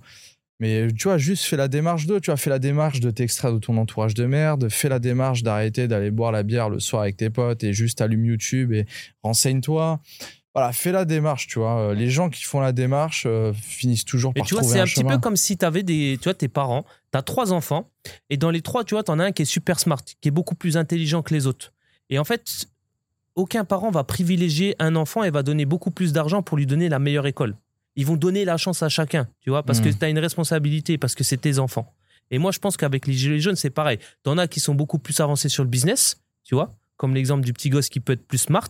Mais par contre, les autres, en fait, tu dois leur donner aussi les moyens et les compétences, tu vois. Parce qu'ils n'ont pas ça. C'est pas de leur Bah, faute. comment tu leur Ils n'ont donnes pas ça. tu leur Là, t'es donnes- encore en train de faire appel à l'État pour sauver les gens, là. Ouais. Mais c'est le but de. Ben, Comment L'État, sinon, il donner sert à quoi tu une box Ouais. internet, euh, ça suffit. Moi, je pense que, tu vois, il y a, il y a, Non, il je- y a enfin, plus de dépenses je- qui non, pourraient être je- je euh, pense- mieux calculées Il y, a- y un truc quand même qui, qui existe, tu vois. Enfin, moi, je, je, je pense Ah, que. Il y a c'est- des gens, tu vois, tu parlais de la bière, tu vois, de la bière euh, au bar et tout. En fait, moi, je peux comprendre que tout le monde n'est pas en train de courir après le pognon, tu vois. Ouais, C'est-à-dire que, oui, en fait, ça, si tu ça. veux, et je peux comprendre que le gars, si tu veux, qui va tous les jours à l'usine, euh, qui, a, qui a fait ce choix de vie un peu particulier que moi, je ferais pas, en fait, que je trouve vraiment difficile, mais qui a fait ce choix de vie, euh, qui est bloqué un peu avec sa famille, ses croyances limitantes qu'il a depuis longtemps, ces trucs qu'il a dans la tête, je suis d'accord qu'il peut allumer Internet et qu'il peut y aller. Mais il en a peut-être pas la vraie volonté. Et en fait, le problème, c'est que si tu veux, il fait quand même un truc qui est, euh, qui est, qui est dur, tu vois, euh, comme travail. Et en fait, le jour, en fait, où il peut plus remplir, mettre, tu vois, euh, de, de, de, de, de, de- de pain dans son frigo, tu vois, et de beefsteak dans son frigo, je pense que je peux comprendre, en fait, que le gars, il pète un câble. C'est, c'est ce qui, pourquoi il y a eu la Révolution française, parce qu'il y avait plus de pain, en fait, tu vois. Mais je, je suis d'accord avec toi qu'on doit tous s'adapter. Je suis le premier. Je suis en train de défendre un truc, le tu vois, évolue vite. qui n'est pas mon. T'as vu, tu vas dans mon sens là. De quoi Tu vas dans non, mon non, sens, je vais dans ton sens parce que. non, mais. eh, bon, les gars. J'aime bien le taquiner. Non, mais je vous C'est le la dis. fin du podcast. Moi, je, je vous le dis, je, je suis, je suis le- le- l'exemple parfait de marche ou crève. On est tout à fait d'accord. Moi, je peux pas me contenter absolument pas de ça et j'ai du mal à comprendre en fait que les gens puissent le faire. Lève-toi et marche. Mais voilà, lève-toi et marche quand t'es par terre. Je suis tout à fait d'accord. Et s'il te manque une jambe, bah rampe quoi, tu vois. Mais euh, tu vois, mais je, je- je- on est d'accord. Mais quelque part, en fait, si tu veux, je peux comprendre qu'on est habitué des gens, tu vois, d'une certaine manière, etc. Maintenant, la l'IA arrive. Tu vois, tu, tu citais le truc de Tougan tout à l'heure, mais grave les mecs. Mais là, grave. tu peux pas t'habituer dans le là, monde c'est- terminé. C'est-à-dire que là, on, on va redevenir dans un monde de jungle dans lequel, c'est vraiment mon, mon avis, on va redevenir dans un monde de jungle dans lequel il y aura la survie. Et là, en fait, ok, le sens sera différent, tu vois. Mais je pense que, tu vois, quand Gilet jaune est arrivé, on était dans quelque chose d'un peu différent, tu vois, encore. C'était il y a encore, c'était il y a 3-4 ans en arrière, tu vois, on était dans l'avant-Covid. Et en fait, il y avait encore peut-être, tu vois, ce petit euh, pouvoir, tu vois, de l'État, du truc. Là, aujourd'hui, tu as des choses technologiques qui vont venir révolutionner tout ça et là euh, là c'est plus l'état c'est plus personne qui te sauve Soit tu t'adaptes, soit tu crèves. Ouais. Et tu peux râler si tu veux sur les réseaux, ça changera rien, ou descendre dans la rue, ça ne Mais moi, je suis changera content rien. Moi, je suis content et je énergie, euh, suis fier parce que, parce que justement, tu vois, la, la, bah, c'est comme au temps des rois. On aurait pu dire, ouais, bah, on reste comme ça, en fait, tu vois. On reste comme ça et on va pas leur donner. Bah, en fait, on a de la chance en France aussi, c'est qu'on est un peuple révolutionnaire. Et du coup, les gens, ils, ils ont ça dans le sang. Parce qu'en fait, t'es juste les descendants Hmm. de, des mecs qui ont fait la révolution. Parce qu'ils ont coupé la tête de tous ceux qui étaient nobles à l'époque. Donc, tu sais, t'es vraiment, même toi, toi, moi ou Loïc, on est vraiment les descendants des révolutionnaires. Et ça, c'est une grosse compétence. Et la France, elle peut le fier, c'est que c'est un peuple de révolution. Et ils se laissent pas faire, en tout cas. mais Donc, en moi, tout cas moi juste Big sur up le... aux gilets jaunes, moi je suis Ouais. avec vous les gars. non mais moi il y a un truc par contre qui est tu vois le premier enfin le premier truc je pense pour avoir formé quand même je crois qu'on a plus de 5000 5000 personnes tu vois qui euh, qu'on a formé en formation etc on a quand même fait euh, beaucoup beaucoup beaucoup de volume et en fait il y a un truc qui est vrai c'est que tu vois pour moi les gens certains veulent apprendre l'immobilier certains veulent apprendre la crypto certains veulent apprendre l'investissement certains veulent apprendre et génial mais en fait le truc le premier je suis persuadé euh, et surtout quand tu dois passer en mode survie comme on est quand, quand on est certainement en train de euh, d'aller eh ben, pour moi, en fait, c'est la confiance en soi, en fait. C'est-à-dire qu'en fait, ce qui, est, ce qui est commun à ce qu'on a tous les trois ici, et que je ressens tout à fait, c'est la confiance en soi qu'on a. Mais le problème, c'est qu'en fait, 90% des gens n'ont en réalité pas vraiment confiance en eux et ont besoin de le travailler. Et nous aussi, on a besoin, parce qu'en réalité, on a confiance en nous jusqu'à un certain niveau. On n'a jamais Euh, totalement Voilà, confiance en soi. jusqu'à un certain niveau, on a Mmh. confiance en nous. Ouais, ouais. Mais à un niveau au-dessus, on ne l'a pas. Et en fait, pour moi, c'est le truc numéro un que tout le monde doit bosser, c'est la confiance en soi. Parce qu'une fois que tu as la confiance en toi, en fait, pour accomplir des choses, bah, en fait, il y a rien qui t'arrête et, et tu tabasses tout, Et la confiance en toi, tu l'obtiens comment? Tu l'obtiens en faisant des choses euh, que tu te pensais incapable de faire ou d'accomplir, tu vois. euh, euh, je sais pas, moi, tu te dis, allez, hop, petite action inconfortable, je dis non euh, au rendez-vous bière à la fin du boulot et j'allume YouTube et j'apprends des trucs. Et bah là, tu le fais une fois, tu vas dire, putain, mais c'est super, au final, j'ai passé un super moment devant ma vidéo YouTube, j'ai dit non à des potes, mais au final, le plaisir que j'ai pris et les choses que j'ai appris dans cette vidéo me font plaisir. Hop, euh, tu vois, j'ai appris un truc, je, tu vois. Donc c'est en faisant des choses que t'as pas l'habitude de faire et qui, euh, et voilà. Et mais mais si tu fais toujours ce que t'as fait, euh, t'a- t'auras toujours ce que t'as eu, tu vois. euh. Ça, c'est sûr. Donc euh, C'est sûr. Bon. On est pas mal? Ouais. on est pas mal. Bon, ces messieurs, en plus on a fait euh, ouais, 1h45 quand même de podcast. Ah, on bah, a travaillé J'ai pris ce beaucoup soir. de plaisir, moi. hein. On a Mm. travaillé ce soir. Bon, on va te laisser, on va te laisser le mot de la fin. Avant tout ça, on répète quand même les règles. Il y aura une, il y aura même deux bouteilles de, de champagne à gagner, hein, parce que Oui, du, du coup, coup, il y, en a deux. il y en a deux à gagner. Ah, Kevin, donc, il va euh, faire des Il a colis. alors pas dis. combien il gagnait l'autre, quoi. réécoutez. Ah, Ouais, t'as vu et, Quel malin. et, et, et Quel voilà. fumier. Ouais, moi, Et je vais aller noter euh, le, le, si le vous êtes du intelligent, si vous êtes intelligent, le mot champagne, je l'ai dit. Ouais. Je l'ai dit. Ah Donc oui, allez vrai, chercher, allez chercher dans les euh, dans la vidéo justement à quelle minute je l'ai dit. N'oubliez pas de vous abonner, de partager justement comme ça vous serez plusieurs à chercher sur la vidéo. Deux vaut mieux que un. Ça c'est Mm. ma c'est ma nouvelle euh, citation du soir. Et puis euh, merci Loïc, merci Alessandro. On te laisse le mot de la fin, même si tu peux, euh, même si t'as envie de dire merde, dis merde, mais euh, mais on te laisse euh, le mot de, le- le mot la fin pour finir ce podcast Ça en marche. beauté. Ouais. Et puis c'était un plaisir de t'avoir avec nous. Ben merci, mot de la fin, merci les gars pour l'invitation. hein. J'ai pris un, un- un gros plaisir vraiment d'être là avec vous. Je pensais que j'aurais bu un peu plus, donc je suis juste un peu déçu que le bar est assez maigre ce soir. Mais euh, sinon, le, le- le concept podcast champagne, pas mal. Mm. Je me demande si je vais pas prendre le, le podcast euh, whisky ou Chivas avec euh, Jo, c'est plutôt pas mal. Non, je pense un échange super riche. Il y a beaucoup de matière. On on n'oublie pas de s'abonner. Et, euh, et encore euh, merci les gars. Et à très bientôt. Bah, Yes, merci à toi, parfait. ça fait plaisir. À bientôt. Ciao. Merci à vous. On se dit à bientôt pour un nouvel épisode des podcasts au champagne. Podcast ciao, ciao, ciao. Chivas.